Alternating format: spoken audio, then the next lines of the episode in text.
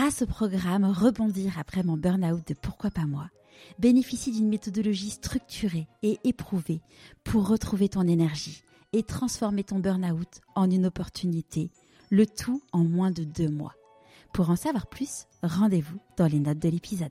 Jusqu'au jour où, d'un côté, euh, je commençais à moins aimer ce que je faisais. Difficile de penser que diriger une entreprise c'est routinier, mais il y a quand même hein, une forme de routine, les réunions, les forecasts, les budgets, les je sais pas quoi. Et puis de plus en plus ce sentiment que il fallait pas que je passe ma vie à faire ça. Et cette petite musique sur le, ma passion d'adolescent, d'avocat pénaliste qui remontait, jusqu'au jour où il y a une combinaison de choses qui sont à la fois cette routine qui faisait que j'étais moins heureux, j'étais en conflit avec mon patron, qui était aussi euh, un, ami avec qui j'avais fait mes études, mais on n'était plus d'accord sur grand chose. Toujours est-il que à un moment, tout ça s'est combiné, donc je suis parti et me suis dit, maintenant, je veux être avocat, mais je savais que je ne pouvais pas le décider comme ça sur le coin d'une table, puisque c'est une profession réglementée qui nécessite toute une série de diplômes dont j'avais pas le premier, mais je vais me lancer dans cette aventure et, euh, et c'est ce que j'ai fait.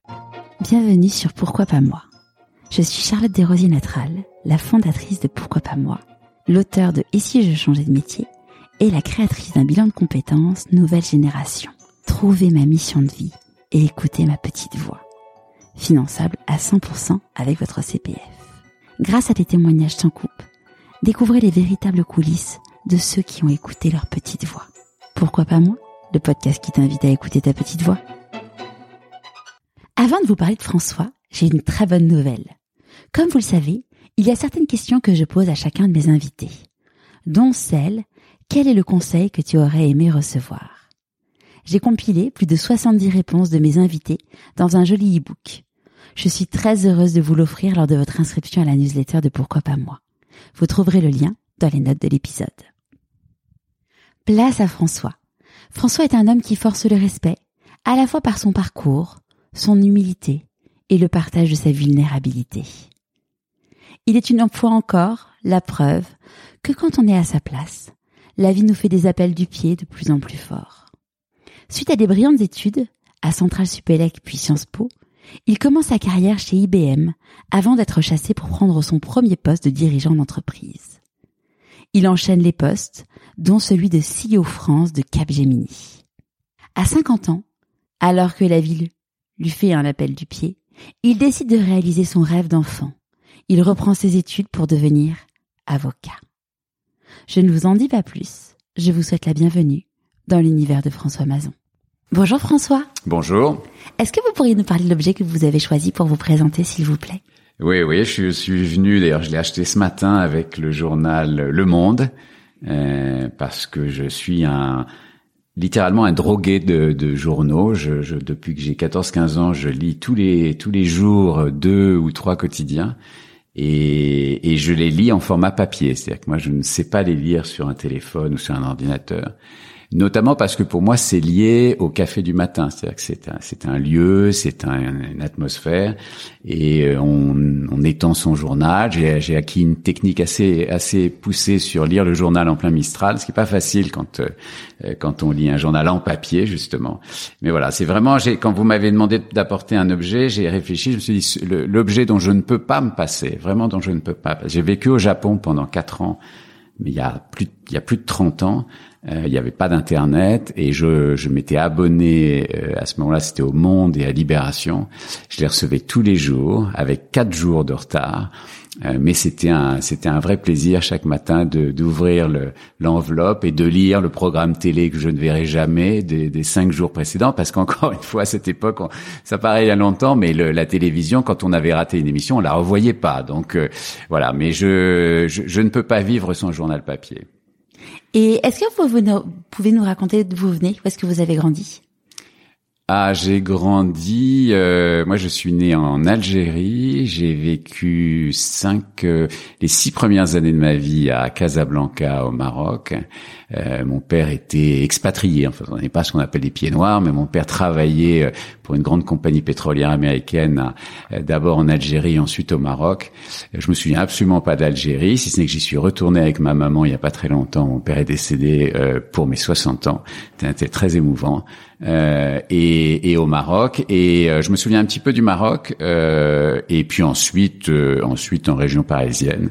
Voilà, j'ai quatre frères et sœurs, une famille nombreuse. Voilà. Et quel type de petit garçon vous étiez? Je pense que j'étais un petit garçon euh, euh, un peu, un peu, et je le suis toujours un peu, même si les gens ont du mal à le croire, mais assez introverti, assez réservé, très timide, euh, plutôt, euh, euh curieux. Je crois j'ai toujours été curieux. Je l'étais déjà à ce moment-là et, euh, assez euh, soucieux de bien faire les choses. Donc voilà, j'étais un bon élève, euh, sérieux, introverti, mais avec un, quand même beaucoup beaucoup d'imagination. Et à cette époque-là, qu'est-ce que vous rêviez Vous disiez ah, quand je serai grand? Je sais pas, quand j'étais tout petit, enfin, je sais que ma mère me disait toujours que je rêvais d'être éboueur. C'était très possible, mais je pense qu'il y a beaucoup de petits garçons qui rêvent d'être éboueurs. C'était le côté, euh, je monte sur le camion en marche. ça, c'est un truc, euh, je me souviens très bien. Et d'ailleurs, ils le font encore. Alors maintenant, on les appelle les rippers. J'ai vu ça puisque j'ai des dossiers aujourd'hui au pénal où il y a des rippers. Euh, mais euh, voilà, de pompiers, éboueurs, tous ces tous ces métiers que qui fascine les petits garçons parce que parce qu'on bouge, parce qu'on est dehors, parce qu'on monte sur un camion en, marche. Et euh, et puis assez vite, mais pas quand j'avais 5-6 ans, plutôt quand j'avais, je pense, 13-14 ans, quand je suis devenu adolescent, j'étais fasciné par le métier que je fais maintenant, c'est-à-dire le métier d'avocat pénaliste. Mais par contre, c'est pas la voie que vous avez choisie. Non, c'est pas du tout la voie que j'ai choisie puisque puisqu'ensuite j'ai fait euh, maths sup, maths l'école centrale, Sciences Po, donc un, une, une, une formation, j'allais dire assez classique, euh, quand même très teintée de sciences dures, euh, c'est-à-dire de mathématiques et de physique. Mais j'étais aussi euh, passionné par les maths. J'ai toujours adoré les maths et euh, que je trouve d'ailleurs très très poétique hein, quand quand on à la différence pour moi de la physique. Les maths, il y a quelque chose de ouais de poétique, de, de, de très conceptuel. Euh, donc j'aimais beaucoup ça. Et quand on et quand on aimait les maths à mon époque, je sais pas si ça a beaucoup changé d'ailleurs. On fait pas de droit. Oh, toujours. Je pense que c'est un même quand on n'aime pas les maths, euh, il faut toujours faire du, faut toujours faire des maths en ce moment. Oui, faire des maths, mais le, le, enfin moi de mon temps où les sections s'appelaient ABCD, hein, euh, les, c'était ceux qui faisaient du droit, ils faisaient plutôt des terminales A, euh, B c'était l'économie, C c'était les maths et D c'était la médecine et euh, et donc un, un, élève de terminale C, je pense que personne n'allait à la faculté de droit. Donc donc j'ai pas du tout suivi cette trajectoire. Et, euh, et donc après, j'ai eu une carrière classique de, dans l'entreprise. Et euh, au moment où vous avez, euh, enfin, vous vouliez faire ce métier d'avocat, et le moment où vous avez choisi du coup la, la voie scientifique, comment votre entourage il a réagi? Oh ben non, mon entourage, il a trouvé ça tout à fait normal. C'est-à-dire que la question se posait même pas. C'est, le, le, cette, je pense que cette fascination pour le, le métier de l'avocat pénaliste, c'est quelque chose que j'avais en moi. Je passais pas mes journées à expliquer que c'était mon rêve et que et à tenter des plaidoiries le, soir euh, euh, à la maison. Donc c'était une espèce de passion euh, intérieure qui n'était pas vraiment exprimée. qui était d'ailleurs je me suis toujours posé la question de d'où elle venait je pense que elle venait certainement de livres de films de choses qui vous nourrissent à cet âge-là et euh, je dis souvent d'ailleurs qu'un des films qui m'a le plus marqué, c'est un film dans lequel il n'y a pas d'avocat, qui est 12 hommes en colère. Euh, 12 hommes en colère, c'est un film magnifique où il y a 12 jurés, euh, c'est un huis clos parfait, qui délibèrent après un procès euh, aux États-Unis, hein, donc avec euh, il n'y a pas de magistrat professionnel, il y a juste 12 jurés, mais finalement celui, puisque ben, sans, sans spoiler ce film, enfin euh, ceux qui l'ont pas vu devraient le voir, il est absolument extraordinaire. Il y a, il y a un personnage qui, qui fait changer d'avis les, les 11 autres, hein, qui est Henri Fonda et, et qui, qui, qui, est un avocat. D'une certaine façon, son, son comportement dans cette discussion euh, et, le, et le comportement qu'aurait pu avoir un avocat devant devant onze jurés qui, qui, qui aurait dû convaincre. Et donc, même s'il n'y a pas de personnage de l'avocat, ce côté, moi, ce que j'aime dans ce métier, c'est euh, c'est convaincre, hein. c'est convaincre avec des mots, euh, c'est convaincre avec euh, du rationnel et d'irrationnel, du logos et du pathos. C'est, euh, et, je trouve que dans ce film, encore une fois, sans avocat, le, le personnage d'Henri Fonda le, représente assez bien. Puis probablement tout un tas d'autres films et de livres. C'est moi, j'avais pas dans ma famille d'avocats, en tous cas pas proches. J'en ai quelques uns, mais vraiment pas proches. donc c'est plus une construction intellectuelle. Euh, avec une vision, euh, je la revendique très romantique euh, du de l'avocat, celui qui se dresse pour protéger celui que toute la, la société accuse, celui qui, qui encore une fois qui défend ce bouclier, enfin tout, toute cette, image un peu romantique de l'avocat. Et donc, donc je ne la, je ne l'exprimais pas, donc ça veut dire que ça n'a choqué absolument personne que je fasse des études scientifiques. ça, ça, aurait choqué tout le monde si j'avais dit je, je veux faire du droit, ça c'est sûr. Ouais. Et, et, donc là, du coup, vous disiez, vous avez fait euh, donc Centrale Paris mmh. et euh, vous avez continué avec Sciences Po? Oui. Pourquoi? Ah, parce que je dis souvent que les, quand je regarde mes études, je les ai faites euh, du, du moins passionnant pour moi au plus passionnant. C'est-à-dire que je, je c'est, c'est, votre question est intéressante. Je l'avais jamais prise comme ça, mais je pense que en, en, allant à Sciences Po après Centrale, je commençais à me rapprocher un peu de finalement ce qui ce qui m'intéressait le plus, c'est-à-dire une matière plus plus intellectuelle, plus plus littéraire. Et, euh, et effectivement, j'ai ressenti le besoin quand j'ai fini Centrale euh, en plus, moi, j'ai fait une option euh, physique nucléaire, donc quelque chose qui est très très technique, passionnant. Hein. Moi, je, je, regrette absolument pas. Je trouvais ça absolument passionnant, mais mais qui ne me qui ne me donnait pas envie d'y passer toute ma vie. Et, euh, et donc, il y avait la possibilité de, de, de rentrer à Sciences Po tout ça a beaucoup changé. Hein. À ce moment-là, il y avait une, une année préparatoire. On pouvait rentrer directement en deuxième année avec un diplôme d'ingénieur que j'avais, mais enfin, il y avait quand même un examen. Hein. C'était pas du tout automatique, loin de là. Et, euh, et je m'étais dit, tiens, c'est ça va être pour moi la possibilité, après avoir fait cette école d'ingénieur, euh, de me rapprocher de ce qui me passionne, euh, des, des, choses plus, euh, plus, plus effectivement de l'économie, euh, de, de un peu de droit, mais très peu. Et, et, pour la petite histoire, parce que c'est amusant, c'est j'ai préparé moi cet examen pour Sciences Po euh, en faisant mon service militaire, parce qu'à ce moment-là il y avait encore le service militaire, donc je faisais, j'ai fait un, un, service militaire scientifique, c'est-à-dire que à ce moment-là c'était trois mois euh, comme soldat euh, et ensuite 13 mois euh, comme euh, ingénieur. Euh, donc moi, je l'ai fait au commissariat à l'énergie atomique. et les trois mois comme soldat, je les ai fait en Allemagne. On avait encore des, des garnisons en Allemagne, deuxième classe, hein, vraiment le, le, au tout début de, de, de la hiérarchie de militaire. Et je, me souviens très bien, c'est amusant parce que le, le, le, bouquin de référence pour préparer Sciences Po à ce moment-là, en économie, puisque moi j'avais pas vraiment fait d'économie à Centrale, c'était le Raymond Barre. Hein. Raymond Barre, qui était Premier ministre, avait écrit un bouquin qui était très réputé et qui avait une taille absolument parfaite pour entrer dans un treillis. Donc moi, j'avais, euh, j'ai passé ma vie en treillis. Hein. J'étais soldat.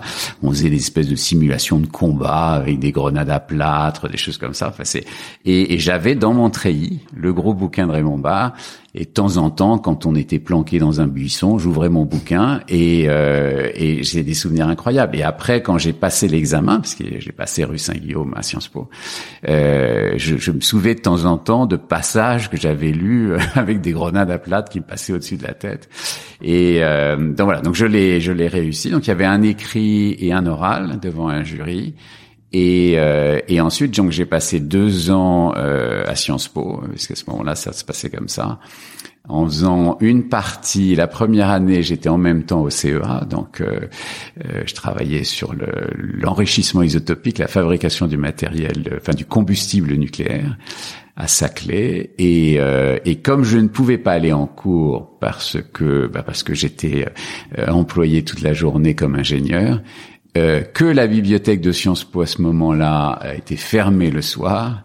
Euh, j'ai passé toutes mes nuits, enfin pas toutes mes nuits, mais quasiment jusqu'à minuit, à Beaubourg, au centre Pompidou, puisque là la bibliothèque était ouverte, bibliothèque à accès public. Et, euh, c'est des super souvenirs aussi, ça. Hein. J'avais une journée au CEA à Saclay. Euh, le soir, j'avais souvent des, des, équivalents de TD. Et ensuite, j'allais à Beaubourg travailler. Et, euh, et, et la- et l'année suivante, parce que je me suis dit que finalement c'était possible de faire deux choses en même temps, j'ai, j'ai, j'ai, j'ai fait un stage, je me souviens c'était au Crédit Lyonnais à direction informatique, et en même temps j'ai, j'ai, j'ai suivi mes cours à Sciences Po. Et euh, Il y en a en même temps, euh, ils passent le- leur vie étudiante euh, à sortir la nuit et, et à être en cours le jour. Vous, vous étiez dans, vous sortiez la nuit, mais pas pour faire la même chose. Voilà, Ouais. exactement. C'était le- sur la plage horaire, c'est pareil. Sur le contenu, c'était pas pareil.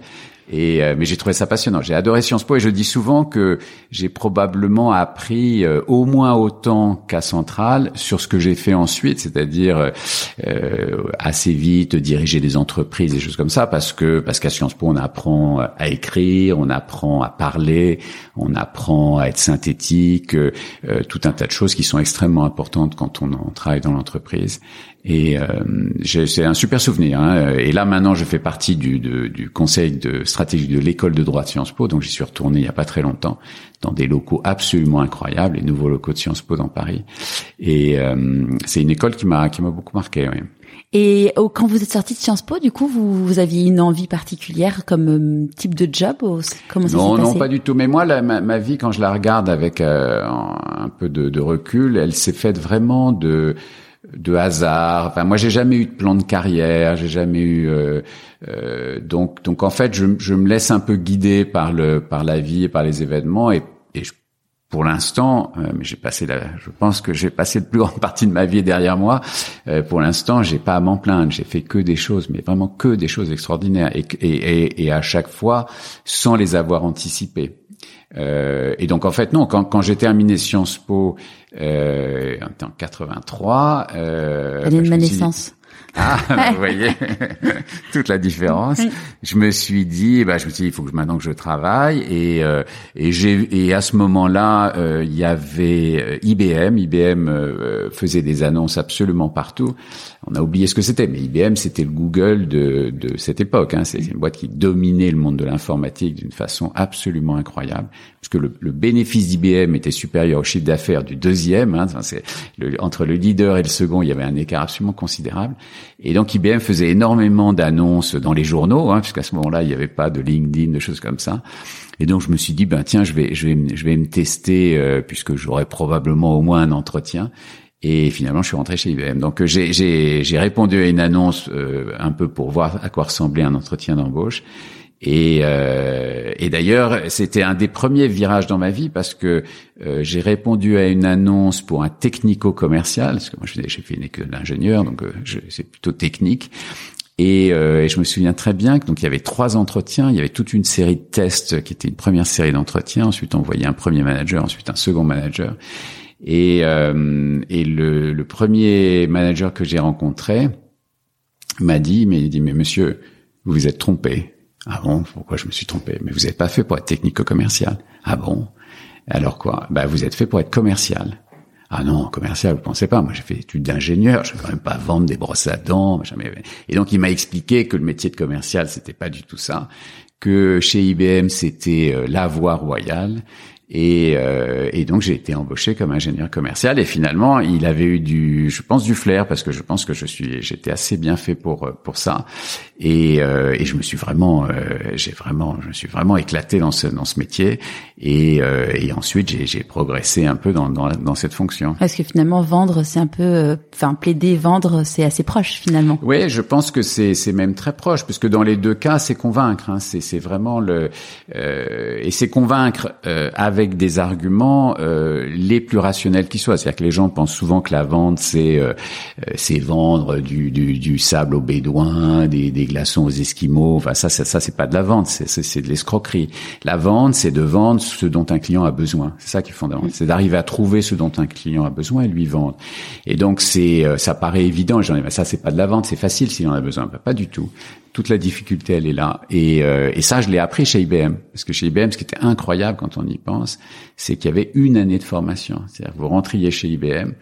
Euh, il y avait une université IBM et donc il y avait une année de formation. Ça veut dire qu'ils ne commençaient vraiment à utiliser euh, les ingénieurs qui recrutaient qu'un an après leur entrée. Donc ça valait une fortune. Hein. C'est un bel investissement. Mais un Ouais. investissement colossal. Euh, et j'ai appris là aussi, après Sciences Po, j'ai appris plein de choses. J'ai appris l'entreprise euh, avec comment conduire une réunion, comment faire des slides, euh, comment réagir à des objections, euh, plein plein plein plein de choses euh, qui sont euh, très très utiles professionnellement. Et, et notamment tout ce, tout, toute cette vente complexe qu'on faisait chez IBM, je l'ai apprise là et ensuite je l'ai utilisée toute ma vie. Et d'une certaine façon, effectivement, quand on plaide, il y a, il y a cet exercice de démonstration qui peut réutiliser tout un tas de méthodes qu'on apprend dans la vente complexe. Ouais. Et donc là, du coup, vous vous donc vous restez chez IBM pendant euh, trois ans et demi et vous partez après euh, au Japon. Ouais, exactement. Je pars au Japon après, mais là aussi, c'était absolument pas prévu. Hein. C'est rien, rien n'était prévu. Euh, il se trouve que j'ai été, euh, j'ai été chassé, donc j'étais très, euh, très impressionné qu'on puisse me proposer un job comme ça en me démarchant au téléphone alors que j'avais 27 ans, 26, 27 ans. Et, euh, et c'était donc le, le, président d'Econocom qui, qui m'a proposé euh, de rentrer dans son entreprise. Et je me souviens là aussi très bien, je lui dis, écoutez, moi je suis très bien chez IBM, hein, tout va bien, c'est passionnant, c'est une super boîte. Et, euh, et il m'a posé une question que je, je, je que je recommande à chaque recruteur de poser euh, parce qu'elle m'a à la fois déstabilisé, mais mais elle m'a euh, surtout permis de faire ce que je voulais faire. Il m'a dit euh, bon, vous me dites que vous êtes très bien chez IBM, euh, mais d'abord vous êtes aujourd'hui en face de moi, donc il y a probablement des raisons pour lesquelles vous êtes là. Et euh, est-ce qu'il n'y a pas euh, quelque chose qui vous manque euh, dans ce que vous faites aujourd'hui? Et ça, je trouve c'est une super question. Et j'ai un petit, j'ai pas beaucoup réfléchi d'ailleurs parce que je savais ce que ce qui me manquait. Je lui dis oui, moi, ce que j'aimerais, c'est travailler à l'étranger. Et je voudrais travailler à l'étranger avant d'avoir 40 ou 45 ans. je sais que si je reste chez IBM, c'est tout à fait possible. c'est même une des choses qui m'ont fait rentrer chez IBM. C'est une boîte américaine, on peut beaucoup bouger, mais je sais que ça sera pas tout de suite. Et il m'a dit, bah, écoutez, si c'est ça, je vous le propose. Et donc, je lui dis, donc je rentre chez vous. Alors que j'étais absolument pas parti pour le faire, mais vraiment pas. Hein. Euh, donc, c'est, c'est, c'est ça qui est intéressant dans la vie, c'est que de temps en temps, il faut saisir des opportunités. Celle-là, je l'ai saisie. Et effectivement, quelques mois après être rentré, puisque l'idée, c'était que je rentre d'abord en France pour ensuite aller à l'étranger, euh, il m'a, il m'a dit, écoutez, j'avais pris un engagement vis-à-vis de vous, je, je le tiens, donc je vous propose de partir au Japon.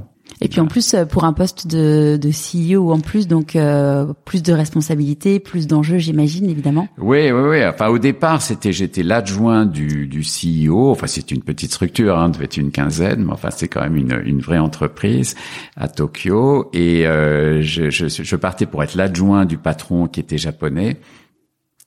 Et euh, mais assez rapidement, quand je suis arrivé sur place, je me suis aperçu que ça fonctionnait pas très très bien, que euh, il y avait quand même beaucoup de choses à redire sur la façon dont ce patron euh, dirigeait l'entreprise, voire même des, des, questions plus plus plus graves que ça. Et, et, et donc assez rapidement, il m'a dit bah écoutez très bien, donc on va s'en séparer. C'est vous qui allez devenir le le CEO. Et je devais avoir 28 ans dans un pays dans lequel euh, il y a le seniority system, c'est-à-dire que le Japon était à ce moment-là, je suis pas sûr que c'est beaucoup changé, mais enfin à ce moment-là c'était euh, euh, extrêmement important. On, on progressait avec l'âge, donc il y avait le, le, le patron japonais quasiment le plus âgé de son entreprise, donc ce qui était pas, j'avais pas 30 ans. Et et donc voilà, donc j'ai fait ça pendant un peu plus de trois ans et, et c'était une expérience extraordinaire. Et quand quand il vous a proposé ce poste du coup de CEO, comment vous l'avez vécu? Vous avez eu peur? Oui, oui. Enfin, moi, j'ai pas arrêté d'avoir peur à chaque fois qu'on m'a changé de position. Donc, euh, oui, oui, j'ai eu peur. Enfin, c'est ce fameux syndrome de l'imposteur, c'est-à-dire que on se dit toujours, on n'est pas prêt. Donc, euh, mais là, en, là, en l'occurrence, c'était difficile de de refuser. J'étais sur place. Euh, c'était ça ou rien. Et et, et par ailleurs, assez vite, je me suis rendu compte que c'était c'était difficile mais pas impossible. C'est une petite équipe, euh, mais avec plein de difficultés, notamment la langue. Hein. C'est-à-dire que là, moi, j'étais dans un pays dont je maîtrisais pas la langue. Euh, j'ai je, progressé euh, au bout de ces, ces, trois ans et demi en, japonais, mais euh, pas au point de travailler en japonais. Je me débrouillais dans la vie de tous les jours. J'ai pris pas mal de cours et puis ça m'intéressait. Mais, mais conduire une réunion en japonais, j'étais incapable de le faire et, et même quand j'en suis parti, j'étais incapable de le faire. Et, et c'était un moment Là aussi, je suis pas sûr que ça ait beaucoup changé, mais ça a certainement un petit peu changé. Où le japonais parlait très très mal anglais, voire quasiment pas. Le japonais qui vit au Japon, euh, c'était vraiment, euh, c'était vraiment le cas. Donc, euh, donc il fallait soit travailler avec des interprètes, soit travailler avec les quelques uns qui parlaient anglais.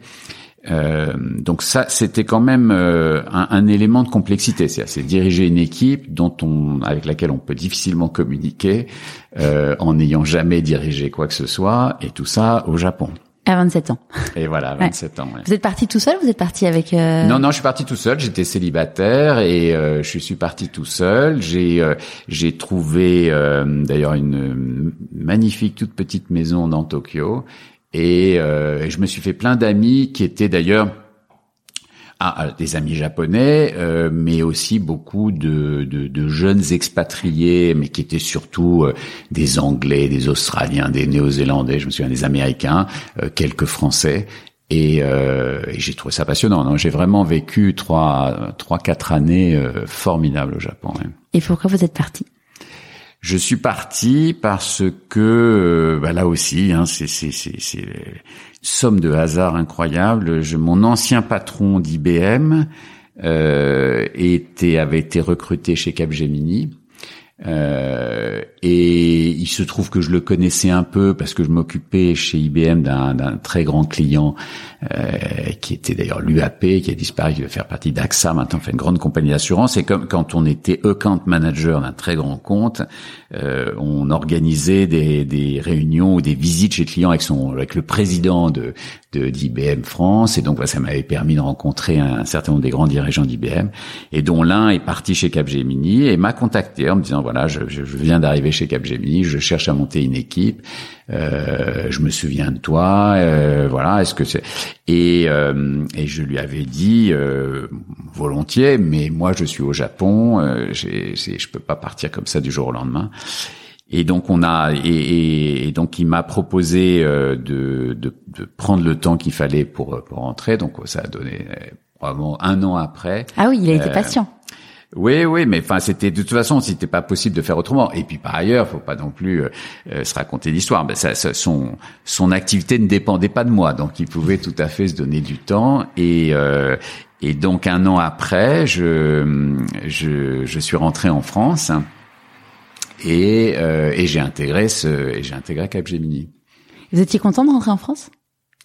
En fait, oui, oui, oui. Moi, j'étais, euh, j'étais content de parce que je, moi, je pense que ces, ces, ces, ces expatriations, puisque c'en était une, euh, elles ont, elles, ont une certaine saveur quand elles sont pas trop longues, parce que je pense qu'au bout d'un moment, d'ailleurs, moi, j'ai, rencontré au Japon beaucoup de Français qui étaient depuis 20 ans, euh, qui étaient très bien, très intégrés.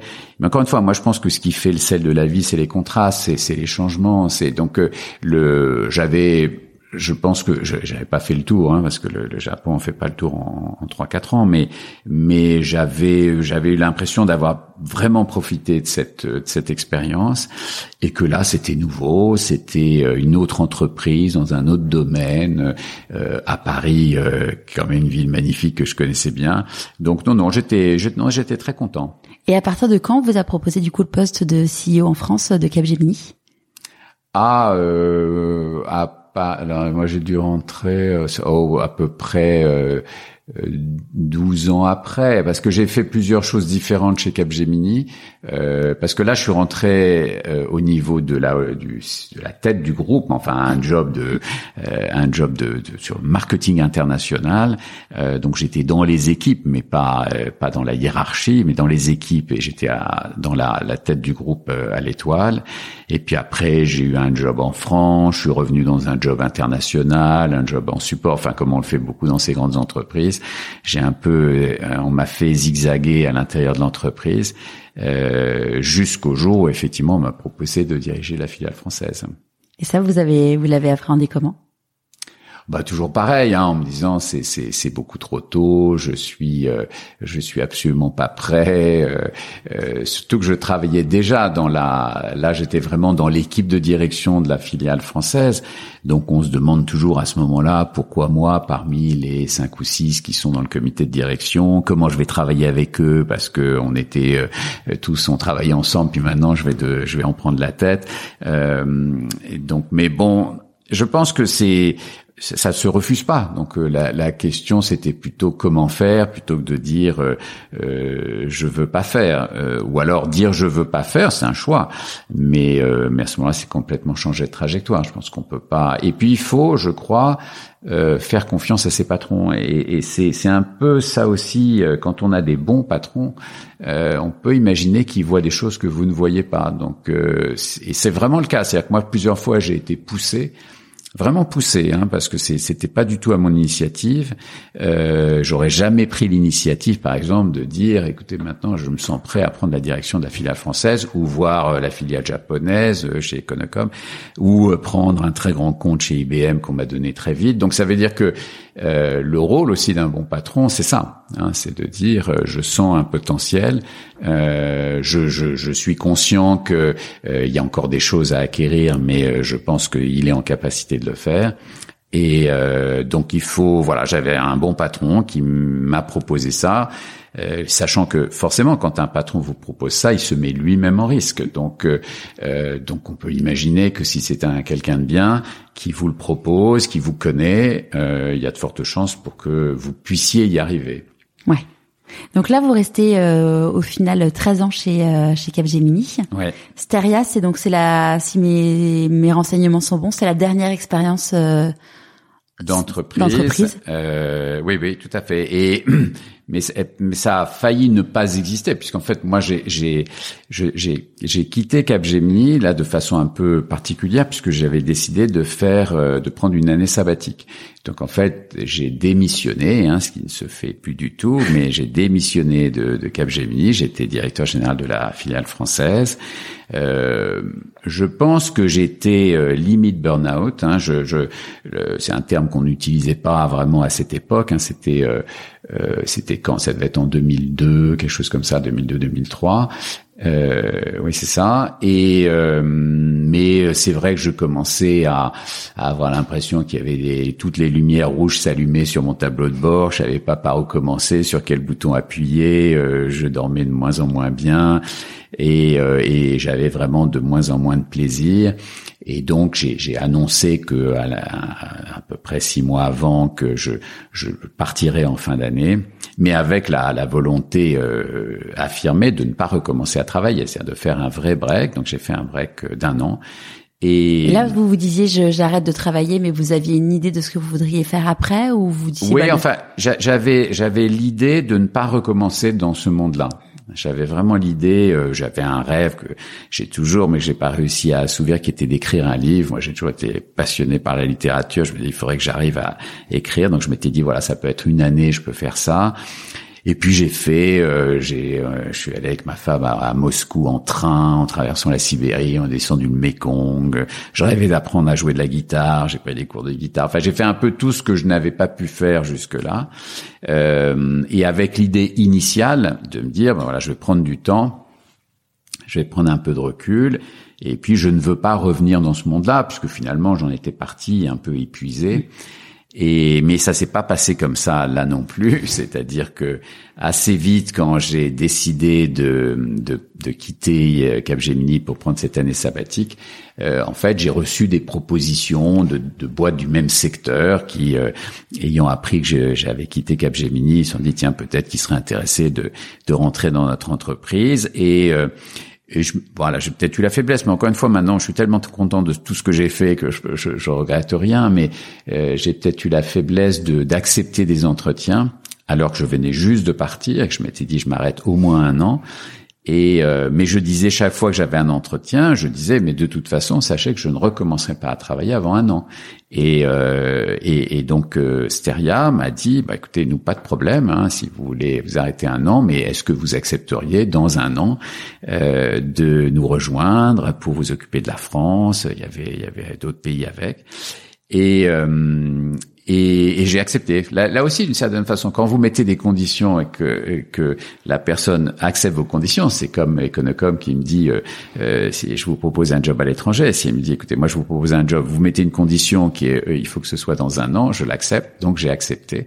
Et donc ce qui fait que j'ai pris cette année sabbatique en sachant qu'à la fin de cette année sabbatique, je reprendrai un job de direction générale d'une d'une entreprise en France. Ce qui allège un peu aussi la charge mentale forcément parce que du coup on se dit il y a une date de fin et on sait ce qui va se passer après. Oui et non parce que oui oui dans les faits oui mais ça n'aurait pas dû être ça puisque moi l'idée c'était justement d'utiliser une année pour, Pour ne réfléchir. pas recommencer. Donc euh, c'est c'est c'est pour ça moi je me suis je me suis souvent considéré comme un peu faible euh, d'avoir accepté ça pour pour justement éviter cette crainte de l'inconnu mais je m'étais jeté là-dedans pour affronter l'inconnu. Donc, euh, euh, mais bon, finalement, euh, encore une fois, il s'est passé que des choses positives, donc je peux pas le regretter. Mais c'était, c'était quand même un, un, un peu un enfin une concession par rapport à mon projet initial.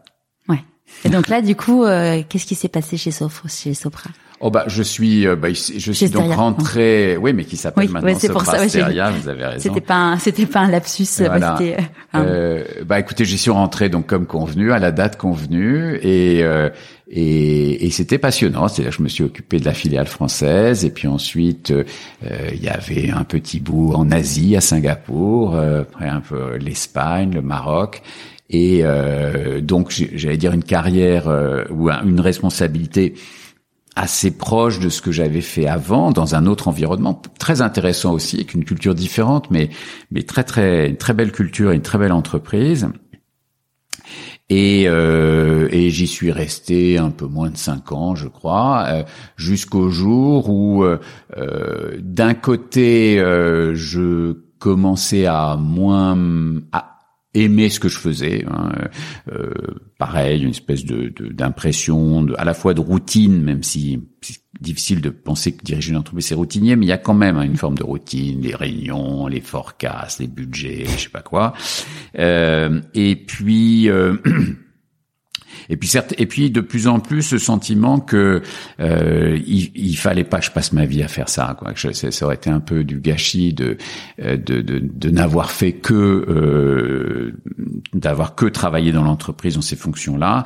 Et cette petite musique sur le ma passion d'adolescent dont je parlais tout à l'heure d'avocat pénaliste qui, qui remontait et euh, jusqu'au jour où il y a une combinaison de choses qui sont à la fois euh, cette cette routine qui faisait que j'étais moins heureux, j'étais en conflit avec mon patron qui était aussi euh, un, un ami avec qui j'avais fait mes études mais on n'était plus d'accord sur grand chose avec peut-être inconsciemment une, position qui, qui de, de conflit que j'avais un peu créé, qui m'a finalement euh, obli- il m'a il m'a obligé de partir. Je, je sais pas. Après, on rentre un peu dans dans de la psychanalyse. Je voudrais pas en faire, mais toujours est-il que à un moment, tout ça s'est combiné. Donc, je suis parti et euh, je me suis dit maintenant je veux essayer d'être avocat. Euh, enfin, je veux être avocat, euh, mais je savais que je ne pouvais pas le décider comme ça sur le coin d'une table, puisque c'est une profession réglementée qui nécessite euh, toute une série de diplômes dont j'avais pas le premier. Mais je vais me lancer dans cette aventure, et, euh, et c'est ce que j'ai fait. Et donc là, du coup, quand vous vous dites je veux être avocat, euh, concrètement, comment ça se passe? Enfin, vous en discutez avec votre femme et après, enfin, c'est quoi les étapes pour se dire? Parce que là, vous aviez quel âge à, à ce moment-là? J'avais 50 ans. Moi, j'ai vraiment, le jour de mon anniversaire, quasiment, euh, euh, où je l'ai vraiment formalisé. J'y pensais depuis quelques semaines, quelques mois, mais enfin voilà, j'avais 50 ans.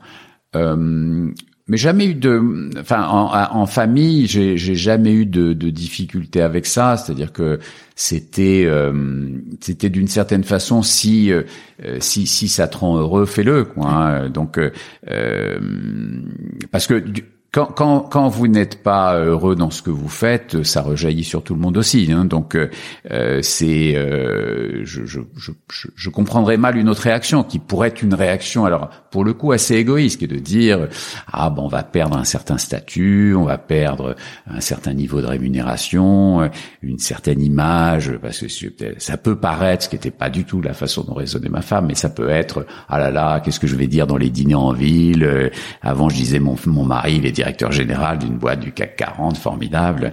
Euh, donc c'est absolument pas, elle c'était absolument pas son sujet. Mais euh, donc voilà, donc je pense que si vous avez quelqu'un qui qui vous dit euh, pour être heureux il faut que je fasse ça, je trouverais absolument anormal de l'empêcher de le faire. Donc donc non non aucune aucune difficulté, bien au contraire, presque plus un, un coup de pouce.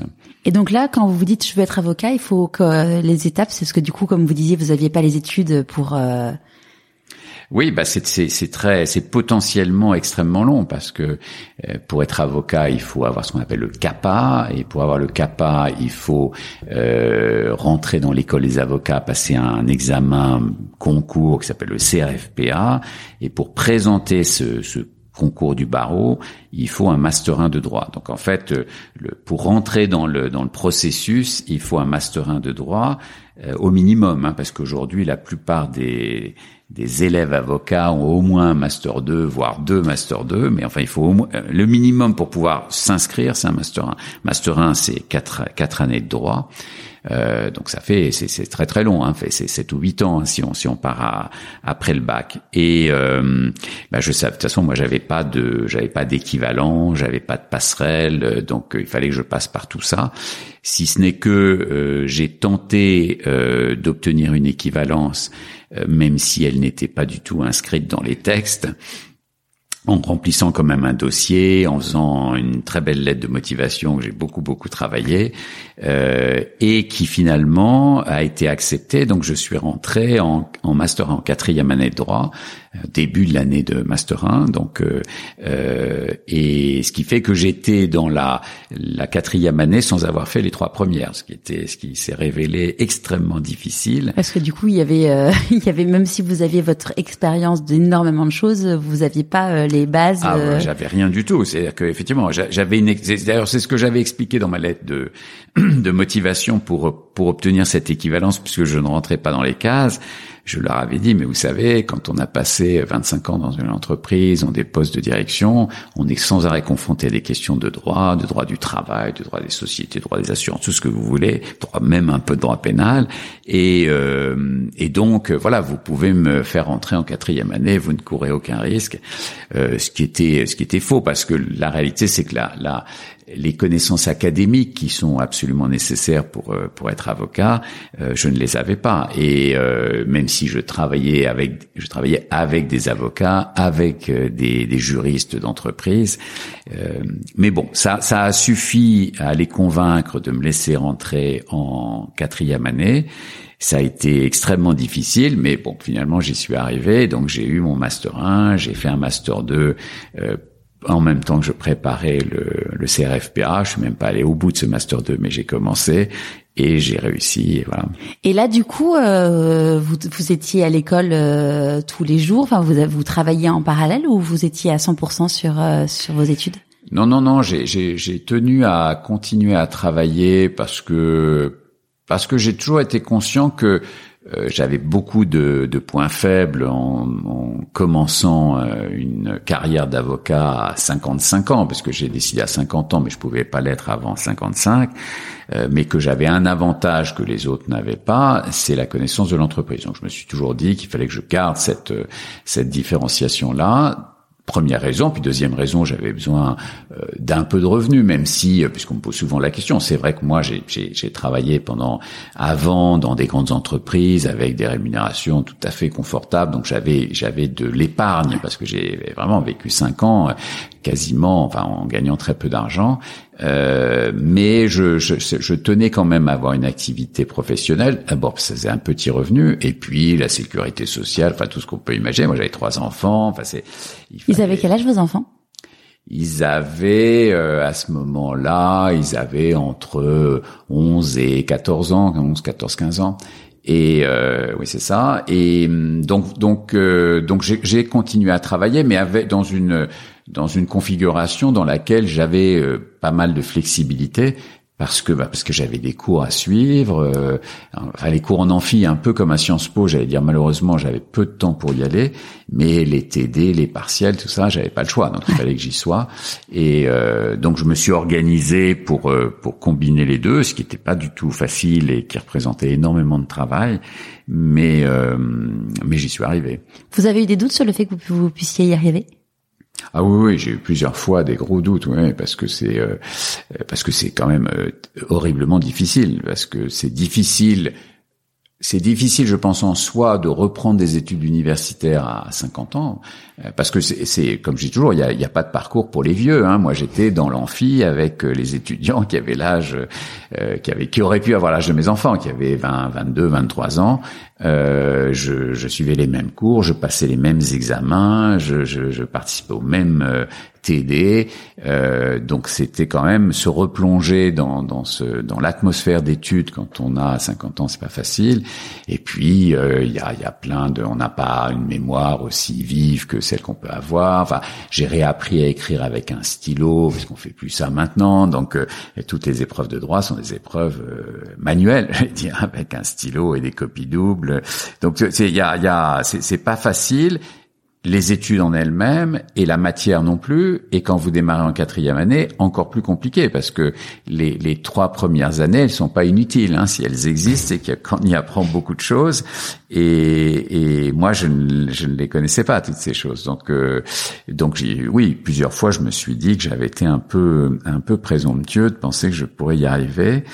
Euh, et, et, j'ai eu, je dis souvent, des, j'ai eu une de mes premières notes a été un 2 sur 20. Je crois jamais de ma vie j'avais eu 2 sur 20. Moi, j'étais plutôt un, bon élève, euh, mais euh, mais mais je méritais pas plus. Et mais c'est vrai que quand vous avez ce type de, de sanction là, parce que je l'ai vraiment vécu comme ça, vous vous dites mais tu vas pas y arriver, c'est pas possible. Parce que 2 sur 20, on part de très loin quand même. Hein. Et euh, mais ça a eu un peu l'effet inverse, c'est-à-dire que ça m'a ça m'a surmotivé en me disant euh, euh, de toute façon je peux pas échouer. Hein. Je dis souvent quand on fait des des, des changements aussi radicaux, moi je dis souvent là, dans les conditions de succès, peut-être la première c'est qu'il n'y a pas de plan B. Il faut pas avoir de plan B. Il faut pas pouvoir ne pas réussir. Si on ne peut pas échouer, on réussit. Donc on ne peut pas. Moi, je pouvais pas échouer. Je pouvais pas euh, revenir en arrière et, et, dire finalement, je me suis trompé. Maintenant, je vais, je vais, je vais répondre à des offres d'embauche pour euh, retravailler dans une grande entreprise. C'était impensable, inimaginable. Donc, euh, donc je pouvais pas faire marche arrière. Donc, quand j'ai eu ces, ces alertes parce que j'y arrivais pas bien, euh, je l'ai plutôt pris en me disant maintenant qu'est-ce qu'il faut pour y arriver? Parce que c'est l'idée c'est pas d'abandonner, l'idée c'est d'y de, aller au bout. Et voilà, j'ai retravaillé différemment, j'ai j'ai encore plus travaillé parce que la, la seule la seule façon d'y arriver c'était de travailler. Et, euh, et voilà, oui. Donc pour répondre à votre question, oui, j'ai quand même des grands moments de doute. Ouais. Et dans dans vos entre guillemets combats, donc il y a la défense du dirigeant parce qu'il y a quelque chose dans votre vie qui est arrivé qui vous a montré qu'il fallait euh, qu'il fallait être bien armé en tant que dirigeant.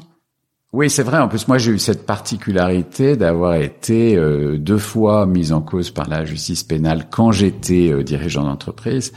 Euh, donc ça aussi, c'est des signes incroyables parce que j'étais euh, fasciné par ce métier. finalement, je rentre dans le monde des très grandes entreprises, donc on se dit, bah, enfin, à ce moment-là, je pensais absolument pas pouvoir être confronté personnellement à ce sujet. Et pourtant, ça m'est arrivé, et ça arrive, euh, j'allais dire très fréquemment. C'est devenu mon métier d'assister les dirigeants euh, devant la justice pénale. Donc, euh, et, c'est une évidence aujourd'hui que c'est un vrai sujet. Euh, donc, mais moi, je n'imaginais pas que ça, ça, ça pouvait me concerner.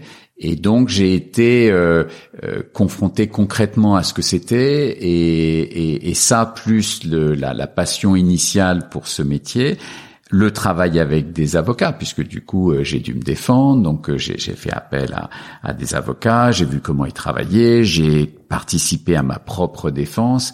Euh, donc c'est vrai que ça, ça, ça a augmenté mon intérêt pour ce métier. Ça aussi c'est un signe, hein, c'est quand même assez incroyable. Pour ceux euh, qui savent pas que, enfin les risques entre guillemets, vous qu'est-ce qui vous est arrivé du coup pour avoir affaire à la justice en tant que dirigeant d'entreprise?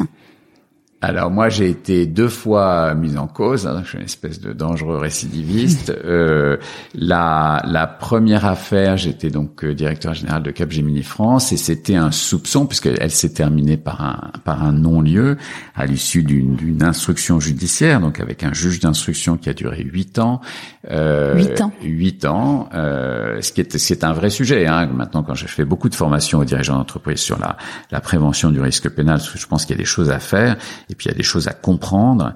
Euh, mais c'est vrai qu'un un des problèmes de la de, de, du pénal en France, c'est sa durée. Et, euh, et il n'est pas du tout euh, rare que des enquêtes, euh, notamment euh, quand elles impliquent un, un juge d'instruction, durent entre 5 et 10 ans. Donc ça veut dire que pendant toute cette période, c'est ça qu'il faut comprendre, pendant toute cette période, la personne mise en cause, c'était mon cas, euh, se dit un jour peut-être tout ça se terminera par un procès auquel et peut-être que je serai condamné et le propre du pénal c'est qu'elle risque prison. Donc vous avez vous intégrez tout ça pendant pendant une durée longue, ce qui fait quelquefois se réveiller au milieu de la nuit en sueur en se disant euh, comment tout ça va se terminer. Donc moi pour répondre à votre question, c'était un soupçon de euh, recel de favoritisme, c'est-à-dire que Capgemini était soupçonné, que je dirigeais, la filiale française était soupçonnée d'avoir répondu à un marché public, donc un appel d'offres lancé par une, une entité publique, euh, qui aurait été, euh,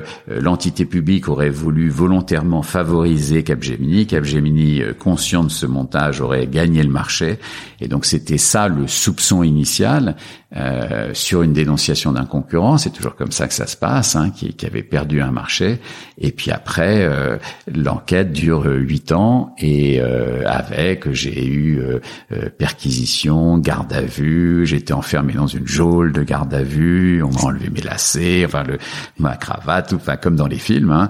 Donc une vraie garde à vue qui a duré 15 heures, un interrogatoire avec un juge d'instruction en, en, vue de ma mise en examen, enfin tout, donc j'ai connu, si vous voulez, toutes les vous grandes avez, étapes. Vous avez vécu, vous avez vécu le film, quoi.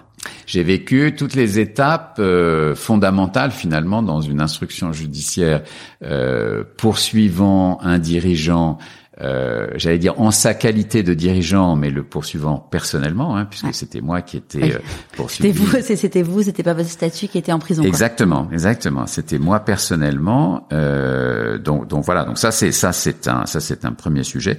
Et le deuxième sujet, ça c'était chez Steria, c'était un, un délit d'entrave. Le délit d'entrave, c'est un délit euh, qui est un vrai poison, j'allais dire. C'est, c'est le, le, le, le, droit français pénalise euh, le fait de ne pas respecter le droit des euh, du CSE, enfin des IRP, des institutions représentatives du personnel.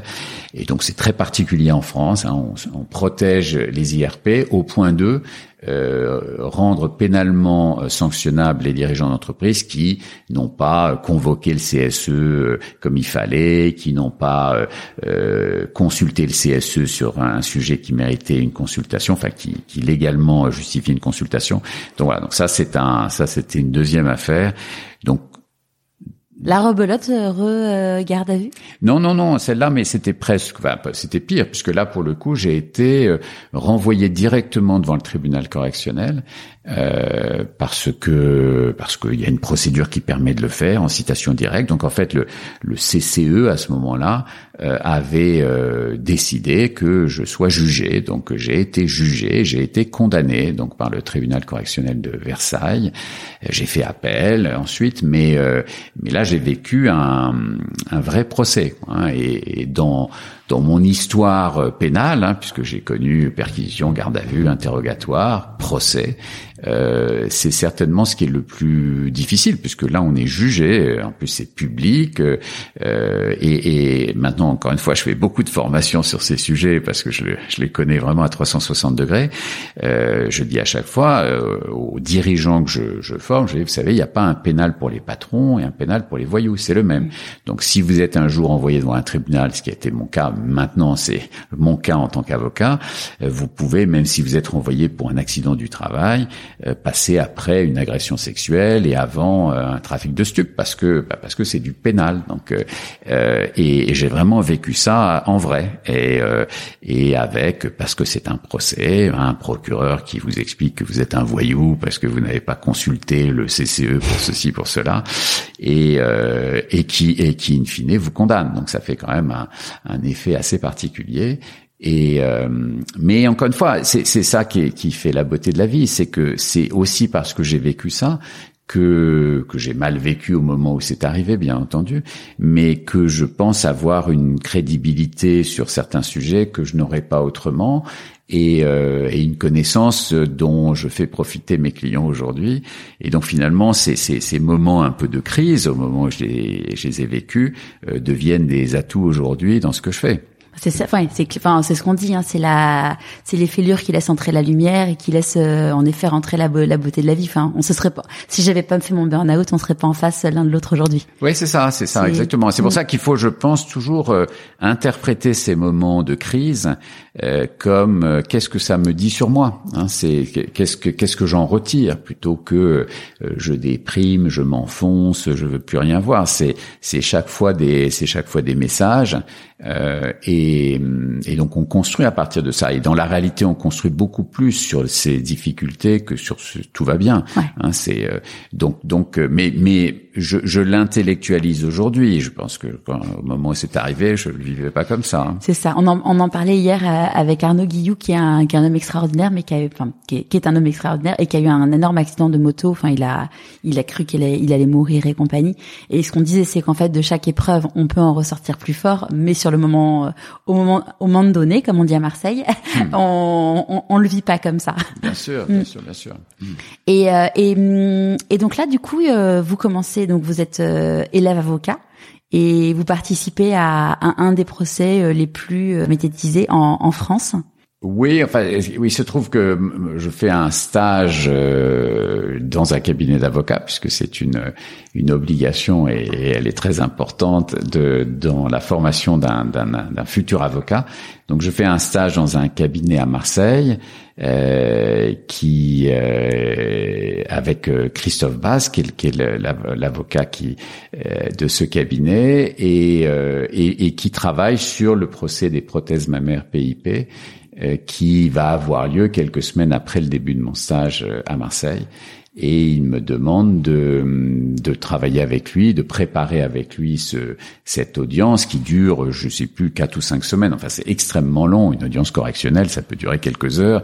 Là, ça dure quatre ou cinq semaines. Mais c'est vrai qu'il y a beaucoup de prévenus. Ils sont, ils sont cinq de mémoire. Euh, tout, tout, tout le comité, tout le directoire du, de, de PIP. Et puis de l'autre côté, il y a euh, plusieurs dizaines de milliers de, de victimes euh, représentées par 350 avocats. Euh, c'est délocalisé dans le au parc Chano à Marseille, donc un peu l'équivalent du la porte de Versailles à Paris, le palais des expositions. Donc dans un dans un environnement euh, assez incroyable parce que parce qu'on a reconstitué un tribunal dans un parc d'exposition avec euh, toute une euh, organisation de de de caméras, enfin de oui de transmission de salle à salle parce que ils imaginaient en fait il n'y a jamais eu quand même autant de gens justifiant plusieurs salles, mais ils imaginaient que ça serait possible vu le, vu le nombre de victimes et puis le, la médiatisation de ce, de ce procès, euh, beaucoup beaucoup de journalistes, ainsi de suite. Et, euh, et donc je l'ai je l'ai effectivement préparé ce, ce, procès pour le compte de mon maître de stage, euh, Christophe Bass, et euh, qui défendait lui le président du directoire de PIP, donc euh, j'allais dire potentiellement la personne la plus responsable entre selon les selon les, normes dans dans cette entreprise.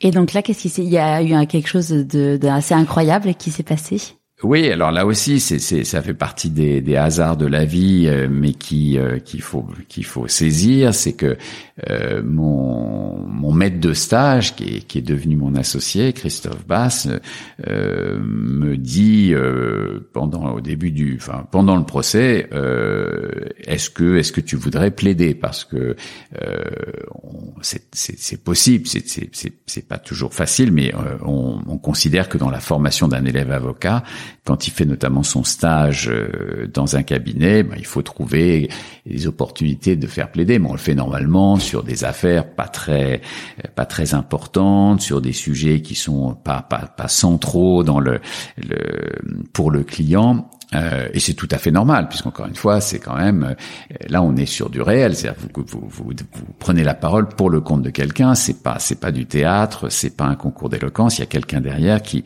Il y a la vie, il y a la vie de quelqu'un qui. Voilà, dont, dont, dont, le destin peut dépendre de vous. Donc on est quand on est élève avocat, on le fait sur des sur des dossiers qui sont pas des dossiers euh, à, à très fort enjeu.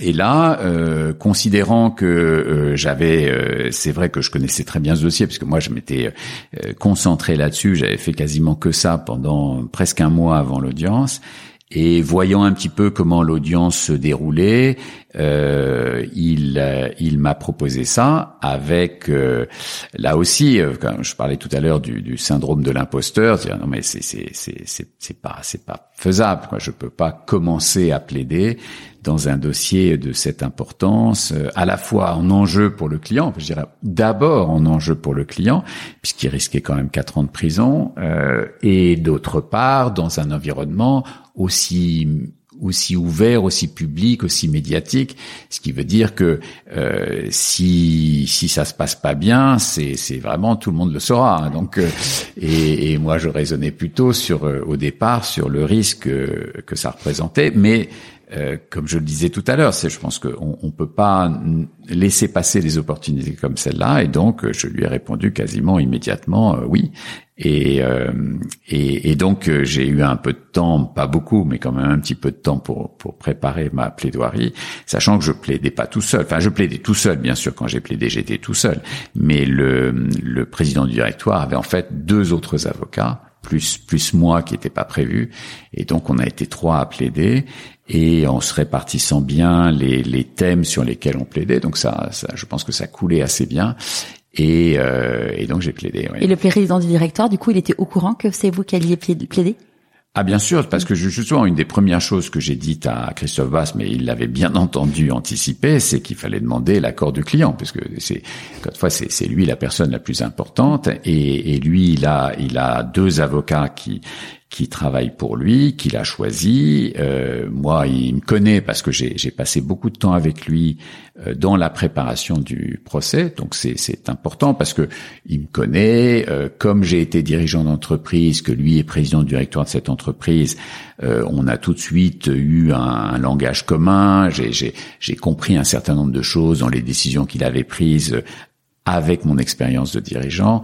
Et donc, c'est vrai qu'on avait développé une relation qui était une relation assez forte, très, très, très concrète, très professionnelle, mais, mais assez forte. Et donc, je pense que quand euh, son avocat lui a dit, tiens, euh, j'envisage deux, euh, ça tombait pas forcément des nues. En tous les cas, il me connaissait. Maintenant, personne ne savait, euh, ni ni moi d'ailleurs, hein, ce que ça donnerait quand je prendrais la parole, parce que c'est différent de de travailler un dossier euh, euh, sur une table, de faire des notes, des synthèses, des recherches, euh, de rédiger éventuellement des conclusions, et puis de se retrouver tout seul à la barre devant trois magistrats professionnels, deux procureurs, et euh, donc là, il y avait quand même une part de, une part de risque euh, de part et d'autre. Hein.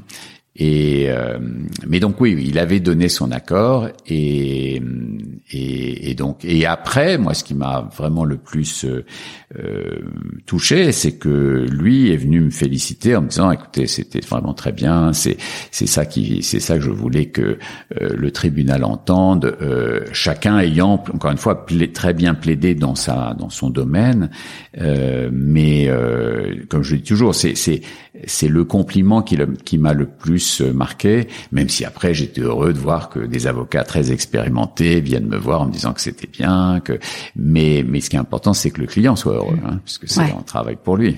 Et donc euh, ça s'est bien passé au final? Je, je, me rappelle, je me rappelais du procès, mais je me rappelais pas du, du, du dénouement. Ah, oui, enfin en termes de, de, décision, oui, nous on s'était fixé un objectif puisqu'il plaidait coupable pour une partie de la, euh, prévention, donc euh, euh, il a été condamné, mais on avait fixé un peu un objectif que et on a été, on a fait mieux que cet objectif. oui, oui, donc ça s'est bien passé de ce point de vue-là.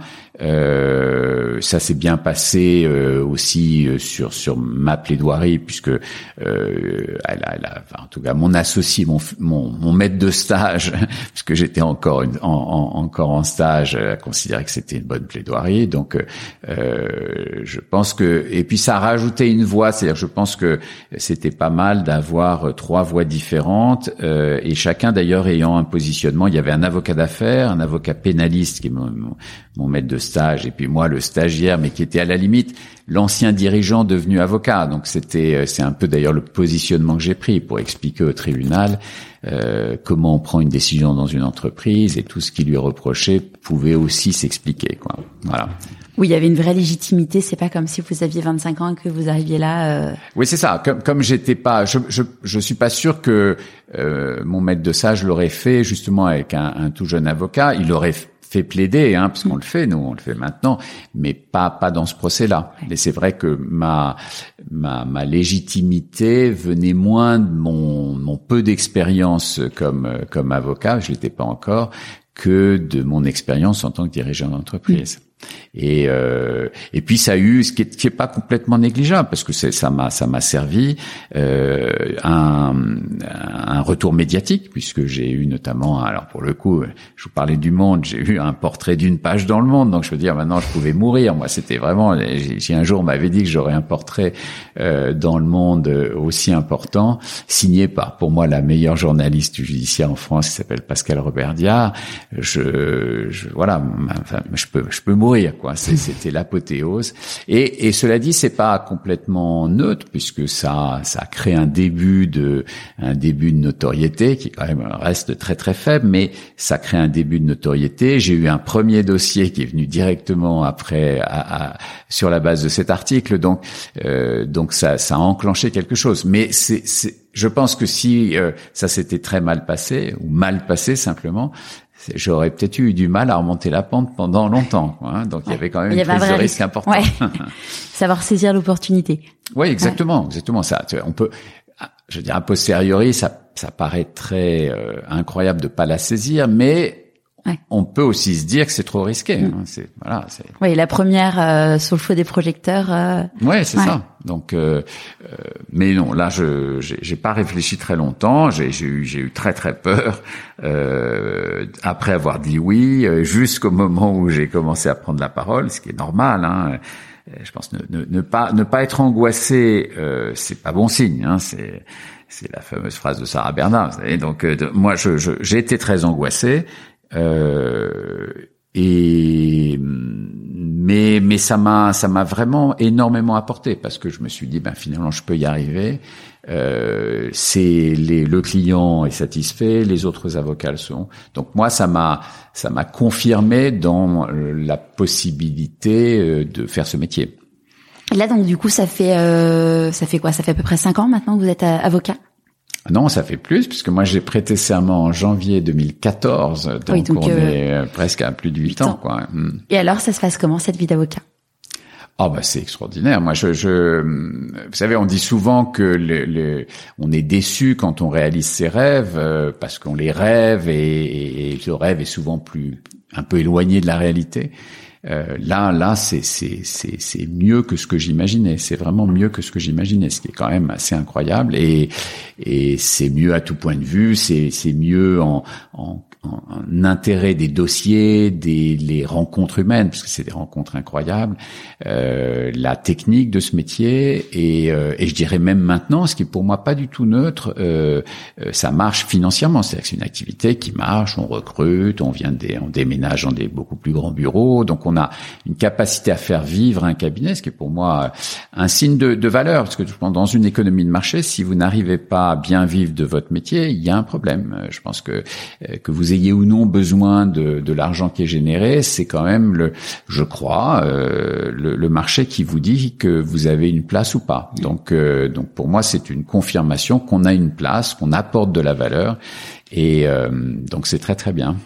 Là aujourd'hui, vous arrivez à vivre, enfin financièrement, vous gagnez la même chose que ce que vous aviez vous aviez gagné euh, auparavant? Non, non, non. Euh, je sais pas si j'y arriverai, mais euh, j'allais dire que je gagne beaucoup plus que ce que j'imaginais dans ce métier-là, euh, vraiment beaucoup plus.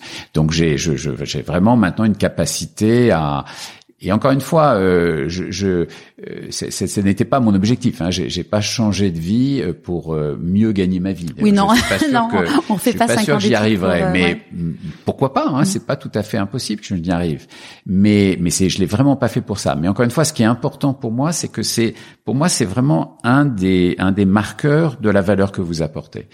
On peut discuter de ça des années. On peut aussi faire ce métier en se disant, euh, moi, je fais que de, que de, euh, je travaille qu'à l'aide juridictionnelle. Enfin, je sais pas si vous connaissez ça. On, on, défend des gens qui ont, qui ont pas un revenu suffisant et donc on est payé par l'État. C'est un choix. Si vous faites ce choix-là, effectivement, vous n'allez pas dire, euh, je, n'ai pas de valeur parce que je ne génère pas ça. Vous avez fait ce choix-là. Moi, j'ai pas fait ce choix-là, même si je fais de euh, pas mal de prestations à l'aide juridictionnelle. Et d'ailleurs, j'ai un modèle économique qui permet de le faire, puisque j'ai des dossiers qui permettent de faire vivre un cabinet, parce que faire vivre un cabinet, c'est payer des mètres carrés, payer des collaborateurs, payer euh, de l'informatique, de l'assurance, enfin, c'est quand même toute une série de coûts. Donc, il faut arriver à les financer.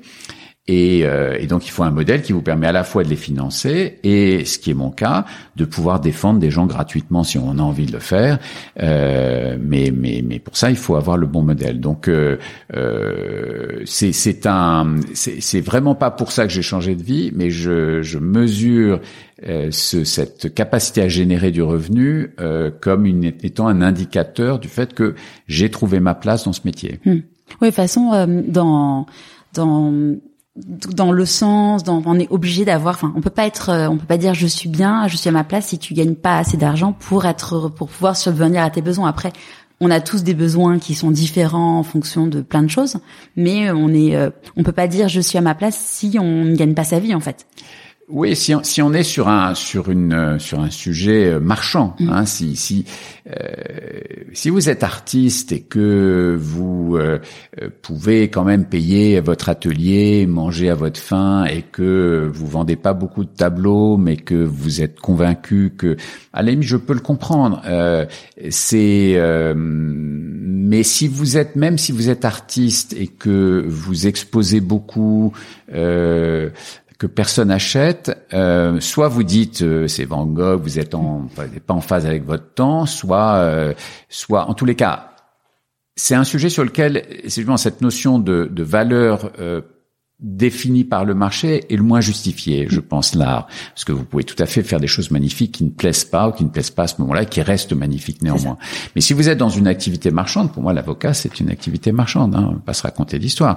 C'est une activité euh, de prestation de services intellectuels. Et donc, dans ce marché-là, sauf à faire le choix de vraiment euh, faire que de, de l'aide juridictionnelle, euh, je pense que vous ne pouvez pas dire je suis le meilleur avocat du monde et j'ai aucun client. Il y a un problème. Je pense que c'est pas vrai. C'est pas vous vous n'êtes pas le meilleur avocat du monde si vous n'avez pas de client. Mm. Et s'il y a des personnes qui se posent la question là de se reconvertir, qu'est-ce que vous avez envie de leur dire?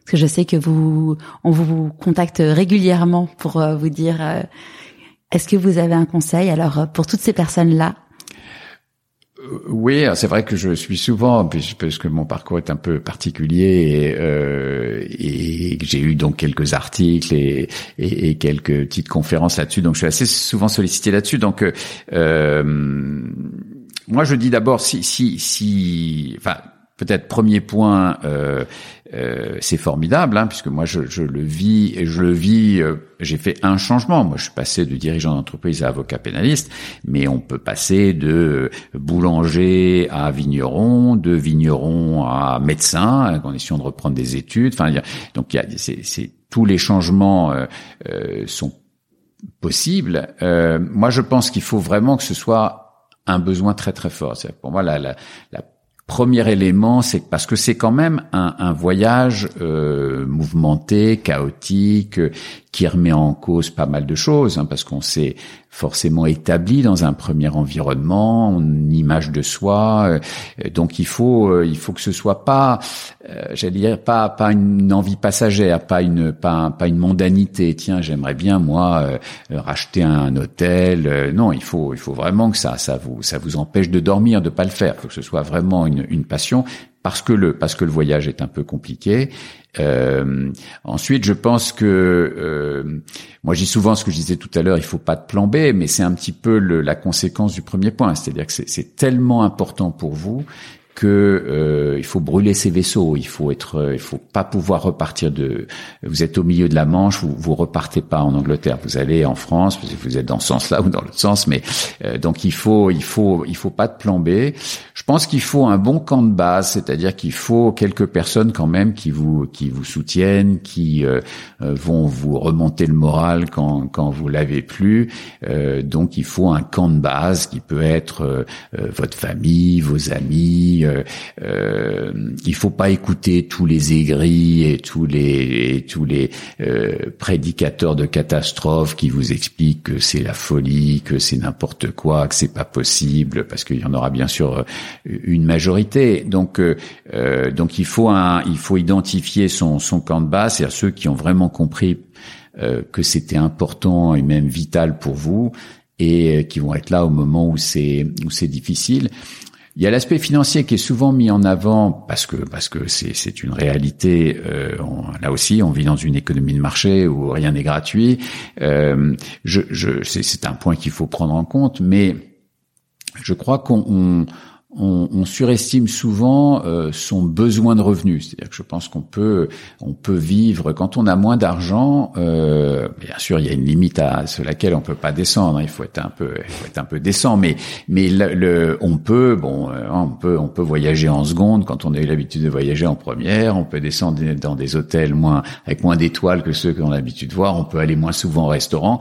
Si, si on, si on est passionné par ce qu'on fait, euh, tout ça devient dérisoire. Hein. Donc, on n'est pas obligé de changer de téléphone tous les ans. Enfin, et quand vous faites, moi, ce que j'ai fait, hein, quand vous faites un peu, comme on le fait dans une entreprise, c'est-à-dire que une analyse de vos coûts et euh, de ceux que vous pouvez enlever, de ceux que vous pouvez renégocier, de ceux que vous pouvez euh, diminuer, bah, vous apercevez que euh, on peut vivre avec beaucoup moins d'argent que ce avec quoi on vivait, parce que euh, quand on en gagne beaucoup, très souvent d'ailleurs on le dépense pas bien, on n'a pas beaucoup de temps, donc on fait un peu, on dépense un peu n'importe comment, et euh, donc c'est c'est il, faut pas le il faut pas le sous-estimer, mais il faut pas le surestimer. L'aspect financier est souvent mis en avant. Les gens disent ouais, mais après comment je vais faire? Euh, Je vais pas gagner d'argent, je repars à zéro. Euh, c'est c'est c'est presque pas un facteur majeur à mon avis. Ouais. Et votre euh, votre femme, donc vous me disiez, elle était d'un grand soutien, mais euh, vos ados, parce que du coup forcément les ados euh, à ces époques-là, enfin à cette époque-là, eux ont vu le train de vie familial baisser. Est-ce que ils ont pu vous faire des réflexions, parce qu'on sait qu'un un adolescent n'a pas sa langue dans sa poche. Non, non. D'abord parce que on, l'a pas baissé à ce point-là. Encore une fois, euh, le, basique plus le un tout petit peu superflu, on a continué à le faire parce qu'encore une fois, moi, je, ne, nie absolument pas ça. Moi, j'ai eu quand même l'avantage d'avoir une première vie qui m'a permis de bien gagner ma vie. Vous voyez, j'avais par exemple pas de dette. Pour moi, c'est très important. J'avais aucune dette, j'avais aucun emprunt, donc euh, je savais que j'avais pas cette contrainte-là. Et, et puis euh, une, une, épargne qui me permettait de, de, de vraiment vivre correctement sans revenus ou avec très peu de revenus. Donc, je pense pas qu'ils aient, il n'y a pas eu une modification majeure du, du, du, train de vie, au moins vu des, des, des enfants Euh, non, leur leur, euh, interrogation c'était plus euh, quelle est la logique de tout ça. Comme je le dis souvent, qu'est-ce que je dis quand on me demande ce que fait mon père? Est-ce que je il est étudiant? Bah, C'est quand même curieux que ton père soit étudiant. Toi, tu as 15 ans. et donc c'était presque comment se positionner vis-à-vis des autres parce que c'est des âges auxquels on n'aime pas forcément être trop différent. mais bon, ça c'était pas c'était pas très important. Non, non, on n'a pas. Mais encore une fois, moi j'ai eu euh, cet avantage de ne pas avoir euh, tout d'un coup à vendre euh, notre notre appartement pour vivre dans un deux pièces au cinquième étage sans ascenseur. Donc le, la vie quotidienne n'a pas changé. Il y a des choses que qu'on qu'on a moins fait, il y a des choses que moi j'ai moins dépensé. Euh, mais je pense que si on a vraiment envie de, de faire un mouvement comme celui-là, il faut vraiment, je pense, presque comme dans une entreprise, faire une analyse de ses coûts, hein, exactement, mm. et, et, et, voir qu'est-ce qu'on peut diminuer, euh, jusqu'où on peut aller. Et mais la, la contrepartie, c'est c'est le bonheur de, de faire quelque chose qu'on aime. Donc euh, c'est ça, ça peut justifier. Euh, et puis ça nourrit plus aussi. Hein. Enfin moi je sais que euh, quand, au moment où j'étais au chômage, il y a un moment forcément on gagne. Enfin moi je gagne encore moins que ce que je gagnais euh, à l'époque. Mais finalement, j'ai des besoins différents parce que comme en effet, je suis bien avec moi-même, j'ai moins besoin de faire du shopping. Enfin, j'ai, on a des besoins, euh, on a, le cerveau est bien fait en fait et du coup. Euh, Et on s'aperçoit qu'il y a aussi beaucoup de choses. Encore une fois, quand on a peu de temps et, beaucoup d'argent, on le dépense vraiment pas bien. Hein. Et euh, donc, quand on a plus de temps, plus de, de, de recul et un budget inférieur, on n'est pas forcément plus malheureux. Encore une fois, si on descend pas en dessous d'un certain niveau, hein, parce qu'il faut pas. Euh, là, on parle de, de, de, niveaux qui sont quand même significatifs. Mais mais euh, mais cette ce frein qui est souvent mis en avant en disant oh là là, mais comment je vais faire euh, en gagnant beaucoup moins d'argent, je pense qu'on le surestime souvent. Il faut le rationaliser, il faut le mettre sur une. Après, il y a les études des enfants, il y a plein de choses. Enfin, tout ça, ça se, ça s'intègre et, euh, et en déduire euh, ce que l'on peut faire. Mais si c'est un, si c'est un, c'est pour ça mon premier point pour moi le plus important. Si c'est un besoin un peu irrépressible, euh, on, on trouve des solutions pour tous les autres. Clairement. C'est ça, c'est ça la magie de notre cerveau. Hein. C'est que en fait, à partir du moment où on est convaincu, euh, on trouvera toujours une solution pour y arriver. Hmm. Exactement. Comment vous écoutez votre intuition? Bah, je, l'ai pendant longtemps assez peu écouté euh, parce que j'étais vraiment quelqu'un de, très rationnel euh, et je l'écoute de plus en plus. Euh, même si dans certaines situations je m'en méfie un peu, mais je suis passé d'un zéro écoute à, euh, beaucoup plus d'écoute. Euh, vous savez, je crois que l'intuition est très utile quand elle euh, quand elle vous permet de prendre une décision sur des situations que vous connaissez. Hein, il y a toute une théorie là-dessus que l'intuition, en fait, c'est un raisonnement ultra rapide. C'est-à-dire qu'en fait, euh, votre intuition, c'est parce que vous affrontez une situation que vous avez déjà connue et donc vous avez l'impression qu'il n'y a pas de réflexion. En fait, il y en a une, mais qui est presque déjà programmée. Là où il y a un vrai débat, et moi j'ai lu des bouquins passionnants là-dessus, c'est faire confiance à son intuition sur un sujet nouveau. Et, euh, beaucoup de gens vous disent qu'il faut surtout pas le faire. Parce que justement, cette espèce de, de, de décision automatique d'algorithme qui, qui, qui passe pour de l'intuition n'existe pas. Et euh, donc euh, après, je pense que euh, ça, c'est par exemple vrai dans quelques décisions d'entreprise. Je sais pas, tiens, on a un projet d'acquisition. Je vois cette entreprise, paraît-il, serait susceptible de. J'ai l'intuition qu'il faut l'acheter. Je pense que ça, c'est un très mauvaise intuition, parce que là, il y a quand même une part de rationnel et il faut, il faut, il faut mettre du rationnel derrière ça. Sauf si c'est la cinquième acquisition que vous faites et que vous avez identifié les critères de succès. Et en fait, ce que vous appelez intuition, c'est un raisonnement instantané qui réutilise votre votre raisonnement passé. Après, vous avez ce qui est, euh, moi j'appelle même pas ça de l'intuition, moi j'appelle ça des pulsions, c'est des choses qui euh, qui s'imposent à vous. Hein, et ça, pour le coup, il faut les écouter. Mais c'est pour moi, c'est presque, c'est au-delà de l'intuition. C'est euh, quand moi j'ai senti qu'il fallait que je change de vie, c'est pas une intuition, c'est une pulsion. C'est c'est c'est c'est ça s'impose. Hein, c'est c'est même pas, c'est même pas le choix. C'est pas négociable. C'est pas négociable, exactement. Comment vous célébrez vos réussites? Euh, je, je, suis en train de réfléchir à des réussites récentes, par exemple dans mon métier, sur des sur des résultats que j'ai trouvés extraordinaires. Bah, j'aime bien en parler avec ceux qui sont autour de moi. J'aime bien euh, assez classiquement boire un bon verre de vin. J'aime euh, euh j'aime faire autre chose, euh, m'asseoir m'asseoir dans un café et et, et, et, et et profiter du succès. C'est c'est c'est oui, c'est vraiment ça. C'est peut-être ce que je fais le plus. C'est tout d'un coup de dire je me pose, je me relance pas dans un autre dossier. Je, je c'est super. J'en profite. J'en profite. Donc c'est j'en profite personnellement et j'essaye d'en faire profiter les gens autour de moi. C'est génial parce que hum, il y a peu de personnes qui savent qui savent prendre ce temps. Ah oui? Hum. C'est quoi pour vous la réussite? Moi, je dirais c'est être en phase avec soi-même. C'est euh, oui, c'est sûrement ça. C'est-à-dire que c'est pas euh, euh c'est pas euh, avoir x mètres carrés, x enfants, x millions d'euros. C'est c'est se sentir en phase avec soi, même ce qui est très difficile. Hein, c'est pour ça que la réussite c'est c'est assez exceptionnel. C'est c'est ce parce que ça suppose déjà ce de bien se connaître soi-même. C'est le fameux connais-toi toi-même qui, qui qui prend énormément de temps. Donc c'est c'est certainement ça. C'est tout d'un coup être aligné. Je fais quelque chose qui me correspond et cette espèce de sentiment d'accord parfait qui euh, qui est assez rare. À quel moment dans votre vie vous vous êtes dit pourquoi pas moi? Euh, Pas si souvent que ça, parce que justement moi j'ai euh, ou, peut-être, mais je ne sais pas si c'est dans, dans, la même euh, dans la même acception le, quand j'ai décidé de devenir avocat. Mais par exemple, je me suis jamais dit euh, pourquoi pas moi euh, directeur général de Capgemini France parce que comme je vous l'ai expliqué je ne l'imaginais pas. C'est quelqu'un qui m'a tiré. Et euh, donc professionnellement je me suis jamais enfin je crois hein, m'être jamais dit par rapport à des, à des responsabilités que je n'avais pas, euh, ou disons j'ai pas eu le temps de le faire puisque on, on me les a proposés peut-être avant que je me dise tiens maintenant je me sens prêt. Donc euh, et, et, à la limite, vous voyez par exemple cette plaidoirie, euh, je me suis pas dit quand j'ai vu les gens commencer à plaider pourquoi pas moi? Je me suis dit euh, et, et c'est parce qu'on me l'a proposé que finalement j'y suis allé. Le, le pourquoi pas moi Peut-être, mais c'est peut-être pas la même, encore une fois, la, même exception, c'est quand je me suis dit, pourquoi pas moi, avocat? Hein. Qu'est-ce que vous pensez que le petit François de 6 ans dirait si vous voyez aujourd'hui?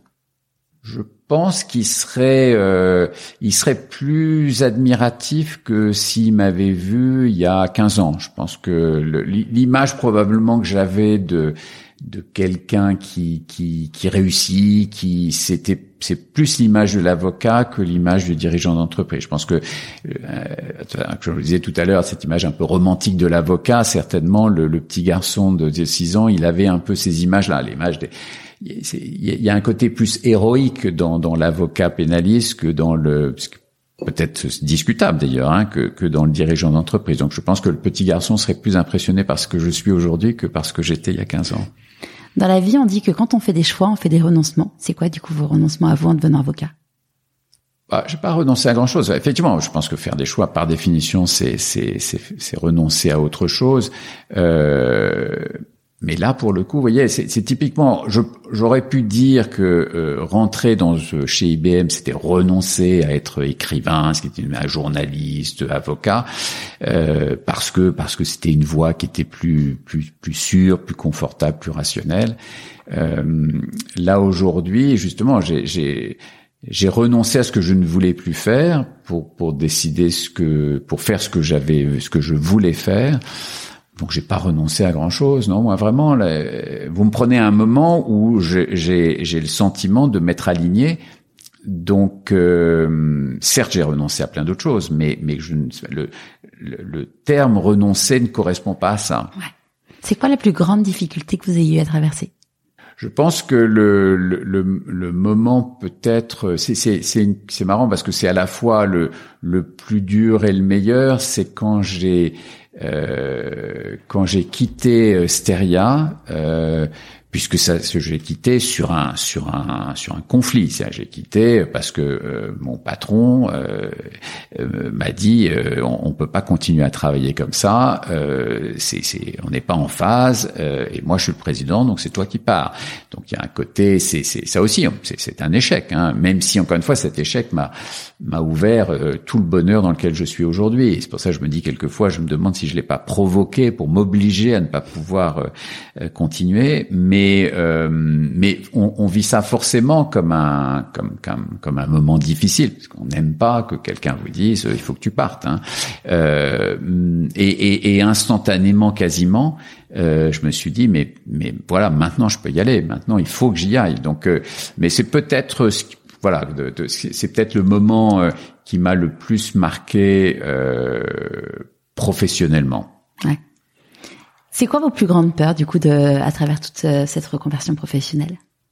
Oh, sur l'aspect reconversion professionnelle, euh, j'ai plein de peurs, plein de bien, parce que sinon il faudrait être très prétentieux. C'est que ça continue à marcher, c'est que euh, d'arriver à bien recruter, c'est une de mes obsessions pour avoir une belle équipe. Euh, c'est c'est tout ça.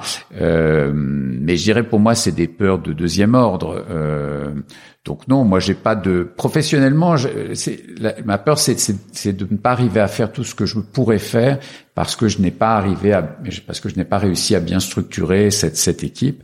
Euh, après, j'ai des peurs plus personnelles qui sont des peurs liées à ma santé, qui est liée au fait que est-ce que j'arriverai à continuer à travailler encore longtemps, parce que moi je je ne me vois pas m'arrêter.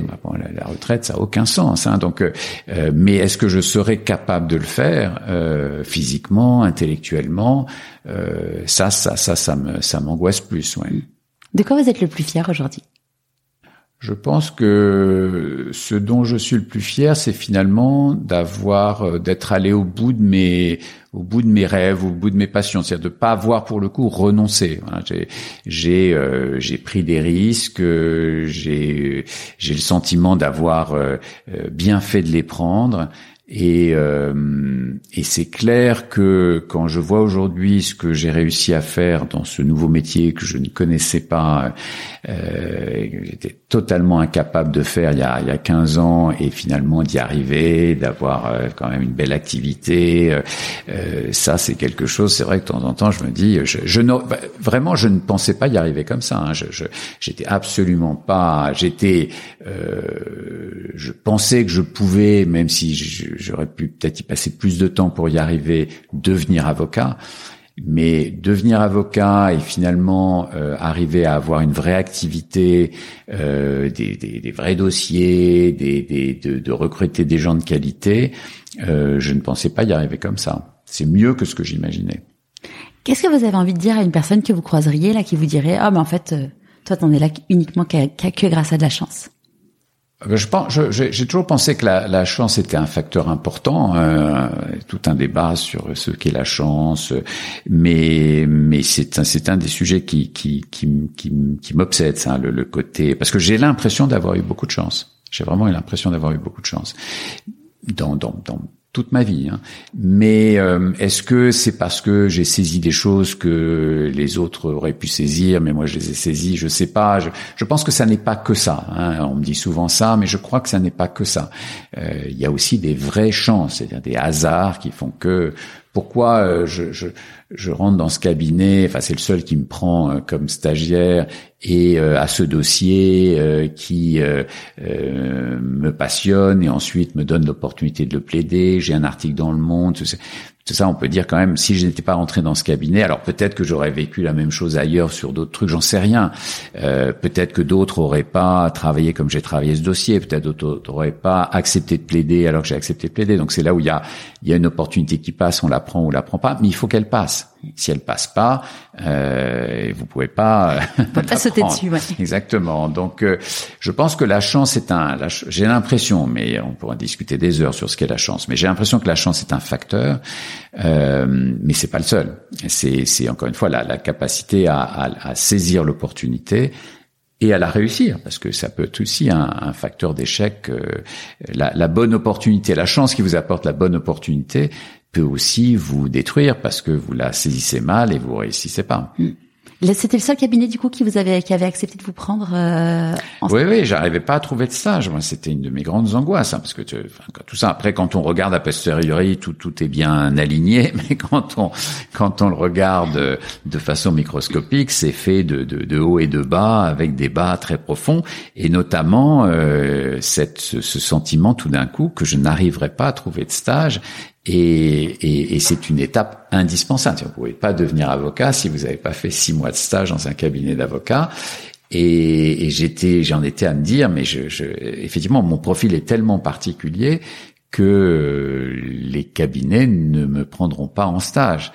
Et, euh, et donc c'est là aussi, hein, c'est la chance, le euh, ou, je sais pas, enfin je l'ai, un peu provoqué parce que j'ai, dit à un de mes profs à l'école d'avocat est-ce qu'il pouvait m'aider à mettre en contact? Parce que moi j'écrivais des lettres et des lettres et des lettres et personne me répondait. Euh, moi je connaissais pas non plus euh, très bien ce milieu-là, en plus j'étais pas de Marseille, donc euh, donc je commençais à me dire je vais pas y arriver. Et puis euh, et puis un, effectivement un contact a été pris, enfin quelqu'un a appelé un, de mes profs a appelé Christophe Bass en lui disant voilà est-ce que tu pourrais le recevoir Ce pauvre gars, il n'a pas de, il n'a pas de stage. Et, euh, et, et, comme je dis souvent, quand il m'a reçu, il m'a dit je, je, vous reçois, mais vous savez, je prends pas de stagiaire. Donc, je me suis dit euh, voilà, j'ai un seul entretien et, et, finalement cet entretien ne peut pas déboucher. Euh, et, et, une heure après, il me prenait en stage. Et c'est pour ça que je dis dans les, les conseils que je donne quand on quand on me les demande sur à la fois ça peut être des, des, des enfants d'amis qui cherchent du boulot ou des gens qui ont 50 ans qui c'est il faut créer des contacts. C'est c'est le contact qui qui fait qui crée souvent l'opportunité. Un papier, un courrier, un mail, un machin, un SMS, et ça va pas. C'est c'est un moment il faut être en face de quelqu'un. Idéalement en vrai, vraiment en face. Même, je pense que je ne sais pas si la visio permettrait de faire ça, peut-être, mais euh, là c'est l'exemple type d'une situation qui s'est renversée en une heure parce que euh, au-delà du papier, reçois-le, bon, il a 50 ans, mais bon, et voilà, euh, tout d'un coup, euh, il s'est dit au bout d'une heure, mais finalement, c'est pas c'est pas du tout inintéressant. Il peut m'apporter quelque chose. Il peut m'apporter quelque chose, et puis le fait de le voir, de l'entendre parler, de la façon dont il répond, c'est ce qu'il y a dans ses yeux, ce qu'il y a, ça, et, ouais, l'énergie, tout ça. Voilà, ça c'est des choses que donc il faut, moi je pense qu'il faut vraiment multiplier les contacts, ce que je dis toujours. Il au pire, ça sert à rien. Au pire, vous avez perdu une demi-heure, lui aussi.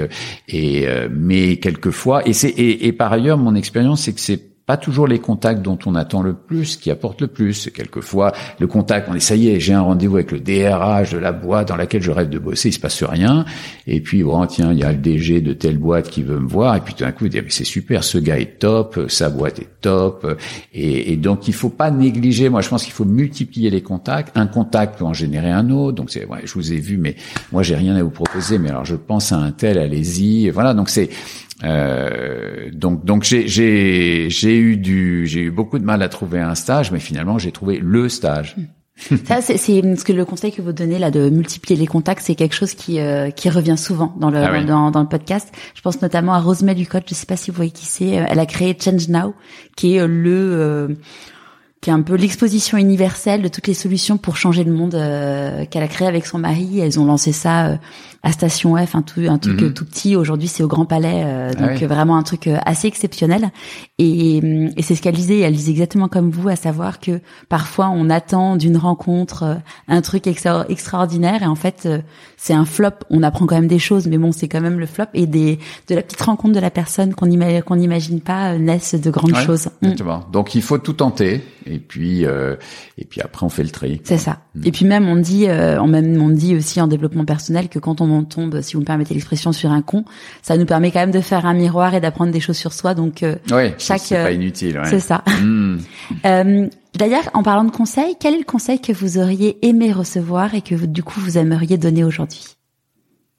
Moi, je pense, oui, c'est vrai, celui-là, je l'ai pas eu. Je pense qu'il faut pas euh, s'enferrer dans des situations dans lesquelles on n'est pas heureux. C'est-à-dire que je pense que euh, le, moi, je suis à mon âge, je suis entouré de gens qui ont mon âge et qui dépriment. Hein. Moi, je suis entouré de gens qui ont euh, entre 55 et 60 ans, euh, qui euh, qui vous expliquent, m'expliquent que voilà, là, ils sont dans un, on les a mis vraiment sur la touche, on les écoute plus, que cette boîte est foutue, que les managers ils comprennent rien, donc ils passent leur temps à, à à expliquer que tout va mal, mais qui font rien. Donc, et au bout d'un moment, euh, au bout d'un moment, vous avez même plus le gaz pour pour changer. Donc, je pense que il y a, y a un niveau de là duquel il faut se dire que ça ne peut plus durer. Alors, il faut pas non plus se dire que dès que quelque chose va pas, il faut changer, parce que parce que la vie et tout, c'est pas c'est pas Disneyland. Hein, il y a des moments difficiles et c'est normal qu'il y ait des moments difficiles, mais il faut arriver à détecter le moment où ça n'est plus possible. Donc il faut changer. Donc c'est ce c'est ce capteur là qui est important et c'est pas normal euh, de d'être à 80% malheureux dans ce qu'on fait. C'est pas normal. Et, et, à ce moment-là, il faut se dire que euh, si c'est pas l'environnement qui change, ça c'est difficile. C'est à soi de changer. Et euh, voilà, voilà un conseil que moi je n'ai pas eu, que j'ai un peu appliqué à la fin. Mais encore une fois, je l'ai appliqué, c'est assez amusant, je l'ai appliqué un peu contraint de l'appliquer, puisque je, je, me suis retrouvé dehors. Euh, et mais ça aussi, c'est un, c'est un trait de la vie. Hein. On, on, on, voit très souvent qu'on change vraiment quand la crise survient. C'est, ça qui est terrible. Moi, je l'ai vu dans, dans l'entreprise. On sait que telle activité va décroître parce que c'est écrit. Euh, mais tout va bien. Et déjà souvent avant qu'elles décroissent, elles sont elles génèrent énormément de profits. Donc euh, tout va bien. Et donc pourquoi changer? Puis quand on est au bord du précipice, à ce moment-là, il faut changer. Mais on aurait pu, ça aurait été plus simple de changer quand on avait les moyens de changer. Ben ça, ça c'est vrai aussi bien au niveau d'une entreprise que d'un pays. Hein, on le voit aujourd'hui. Euh, on prend des décisions qu'on n'aurait jamais prises s'il n'y avait pas eu de guerre, s'il n'y avait pas eu d'épidémie. Enfin, c'est incroyable hein, de, relocaliser une industrie. De, ça, ça sont des choses que tout le monde pouvait bien voir. Euh, mais personne ne faisait rien parce qu'on se disait, ben, puisque tout va bien. Donc c'est euh, et, et, au niveau individuel, c'est pareil. Donc je pense que il faut euh, euh il faut détecter le moment où où on peut prendre l'initiative de le faire en se disant peut-être qu'un jour, mais ça risque d'être trop tard, vous n'aurez plus le choix. Hein, quand je pense à ces gens qui ont, euh, qui, qui, qui, qui n'ont plus peut-être euh, encore, même si je pense qu'on peut changer à tout âge, mais qui ont peut-être plus le gaz pour le faire, c'est ça, ça risque d'être un peu tard, quoi. Ouais. Même si au final, je pense que quand on arrive vraiment à être, enfin, je vois euh, euh depuis l'entendement de pourquoi pas moi, du coup, j'ai créé le podcast et puis après, j'ai à force d'écouter toutes les personnes comme vous qui disent qu'elles sont à leur place, alignées, je me suis dit comment on fait pour euh, être comme elles? Et, et j'ai créé un bilan de compétences avec un, une approche très très différente euh, de ce qui se fait euh, de ce qui se fait traditionnellement. Et, et j'ai beaucoup de personnes qui me disent qu'elles étaient en dépression ou limite en dépression, qui avaient plus d'élan vital. Et à partir du moment où elles ont trouvé justement leur why, le, le pourquoi elles sont là, pourquoi elles ont envie de se lever le matin, en fait, ça leur fait l'envie en fait elle revient, elle rejet, elle renaît parce qu'en fait le problème c'est que souvent les personnes en fait ils ont plus envie mais ils savent pas en fait vers quoi ils enfin ils savent pas qui ils sont donc ils savent pas ce euh, ce qui leur donne envie. Et donc du coup quand on sait pas en fait en quoi on a envie parce qu'on est tellement dans notre roue de hamster que du coup en fait on se dit mais OK moi je sais que ça va pas mais je sais pas euh, je sais pas euh, vers quoi. Et en fait quand on a trouvé son truc c'est là où les ailes elles repoussent en fait. Oui, ouais, c'est très juste, mm. très juste. Très souvent, les, ces gens effectivement, ils se, ils se plaignent de ce qu'ils font, mais ils ne savent pas ce qu'ils pourraient faire d'autre. C'est ça. Et euh, alors peut-être que euh, ils n'ont ils n'ont pas d'autres, mais à ce moment-là, il faut qu'ils trouvent dans leur environnement actuel quelque chose qui les remette en phase avec eux-mêmes. Mais il faut se euh, en fait en fait il faut le, la, la, clé c'est d'arriver vraiment à se reconnecter avec qui ils sont vraiment. Parfois on sait enfin moi je sais que dans tout mon dans toute ma reconstruction post burn-out, je me suis rendu compte que je ne me connaissais pas en fait. Hmm. Et du coup vraiment de se dire bah, qui suis-je, qu'est-ce qui me fait vibrer? Et puis euh, en voiture Simone. Ouais, ouais, ouais hmm. non, tout à fait. mais c'est vrai, c'est le, c'est le connais-toi toi-même. C'est le, ouais, le fameux. Et quel est le meilleur conseil qu'on vous ait donné? Euh, moi, je pense qu'un des peut-être le, le, meilleur conseil qu'on m'ait donné, c'est de euh, faire confiance à mes. Alors moi, j'appelle ça pulsion ou intuition, c'est-à-dire d'éviter d'être ce que l'on pense que l'on devrait être, euh, ce que ce que l'on pense que les autres aimeraient qu'on soit, c'est d'essayer de, de raisonner par soi-même plutôt que comme le miroir de, des autres. Euh, parce que j'ai beaucoup beaucoup fonctionné comme ça, je, je, peux encore un peu fonctionner comme ça. C'est ça, c'est d'être, euh, de s'écouter vraiment soi-même, de pas raisonner euh, en fonction des autres, euh, et, et, donc d'accepter ce qu'on est aussi, c'est-à-dire d'accepter que peut-être qu'on a des, des, envies qui sont euh, moins valorisées que d'autres, mais c'est les siennes, et à ce moment-là, il faut les écouter. C'est ça, c'est se rapprocher de ce que je suis Alors que moi, j'étais vraiment dans un, je suis parti dans une trajectoire très, euh, très, très calquée sur un modèle de réussite euh, qui, qui n'était pas forcément ce qui euh, correspondait à ce que j'étais. Hmm. C'est quoi vos prochains défis?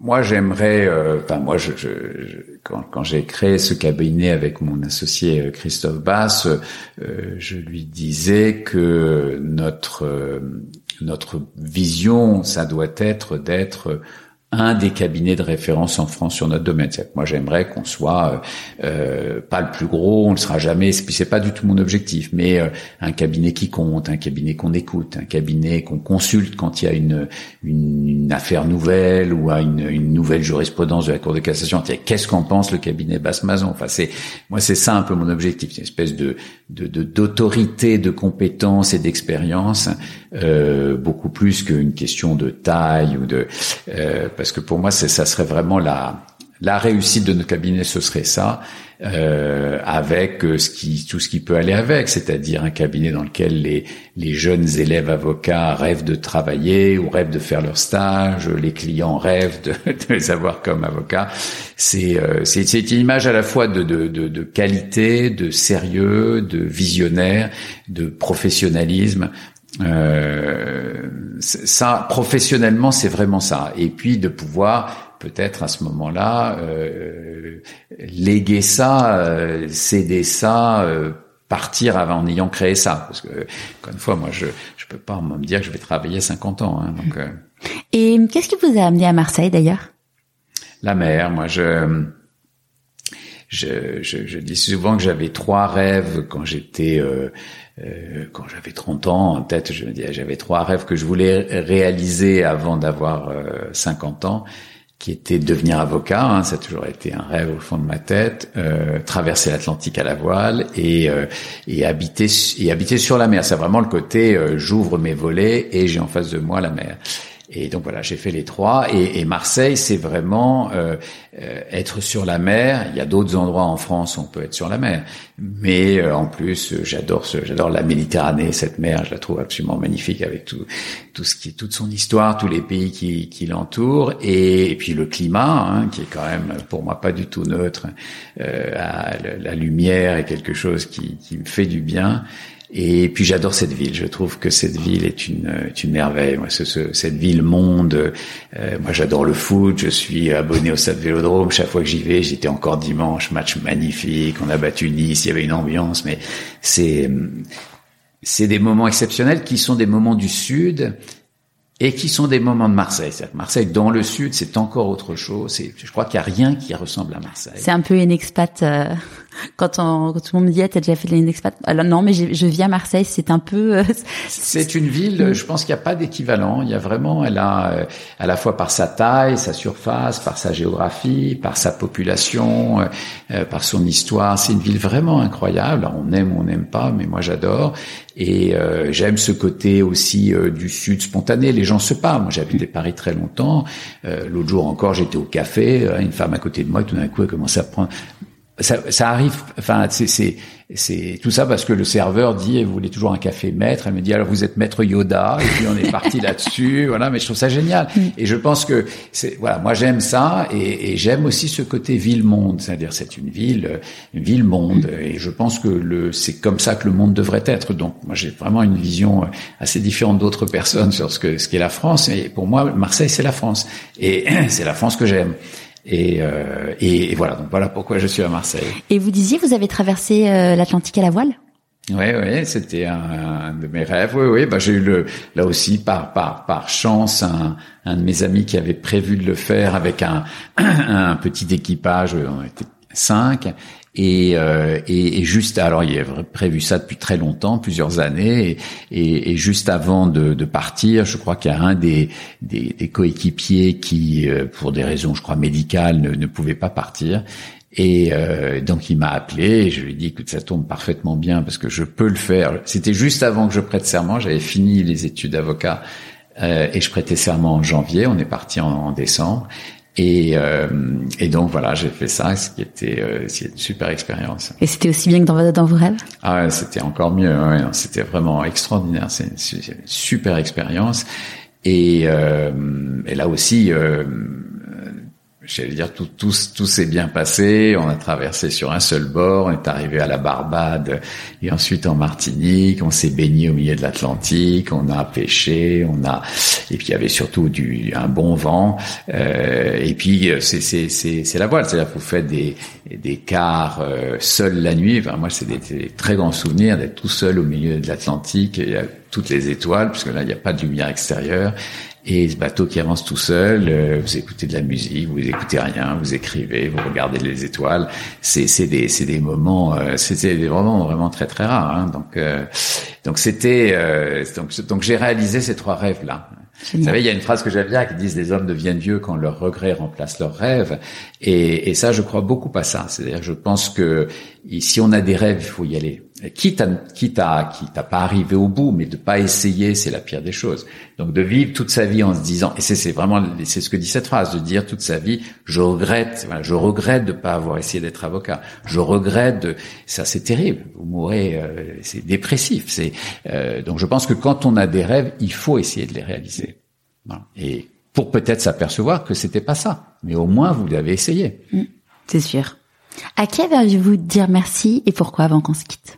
Oh mais euh, toujours, hein, ça va c'est comme aux Oscars, on remercie tout tout le monde. Euh, non, il y a plein de gens. C'est c'est forcément euh, forcément euh, mes parents parce que voilà, je ne serais pas là si je si s'ils n'existaient pas et et, j'ai une relation très très très particulière avec eux. Euh, euh, ma femme, parce que c'est pareil, hein, c'est c'est des choix de vie. On se rend pas compte à quel point euh, le les les les, les décisions qu'on prend soi-même quand on implique d'autres, les autres ont un rôle fondamental. Je vous disais tout à l'heure cette notion de camp de base et cette notion de de gens qui vous soutiennent, qui vous critiquent pas, qui euh, qui qui vous remontent le moral quand vous en avez besoin. C'est des choses fondamentales. Euh, j'ai une femme avec qui qui m'a beaucoup suivi, qui me suit encore, qui est un peu une coach d'entreprise, euh, qui, qui, a beaucoup compté pour moi et, euh, et, et, qui, qui, qui m'a vraiment donné des, des impulsions euh, ou, ou confirmé euh, quand, quand j'en avais besoin. Euh, voilà, c'est ce type d'entourage. Christophe Bass, hein, qui, qui encore une fois a eu l'audace de me prendre en stage alors que personne voulait le faire. Et, euh, et s'il l'avait pas fait, c'est pareil. Moi, je parle de chance. Peut-être que j'aurais trouvé une autre, j'en sais rien. Mais, mais ça, c'était, ça ne pouvait pas être mieux. C'est, c'est, c'est, je vois pas ce qui aurait pu être mieux pour moi que de faire ce stage avec lui, qui est maintenant mon associé, qui est un avocat exceptionnel, euh, ce procès PIP. Enfin, c'est donc c'est voilà, je, je pense à eux. Merci beaucoup. Merci. J'espère de tout cœur que ce nouvel épisode vous aura plu. Quel bonheur de retrouver un invité en face à face. Si le podcast vous plaît, abonnez-vous sur votre plateforme d'écoute préférée et laissez un commentaire et 5 étoiles sur Apple Podcast. Je vous donne rendez-vous demain dans la newsletter de Pourquoi pas moi et dans 15 jours avec un nouvel homme exceptionnel, de basketteur à chef 3 étoiles.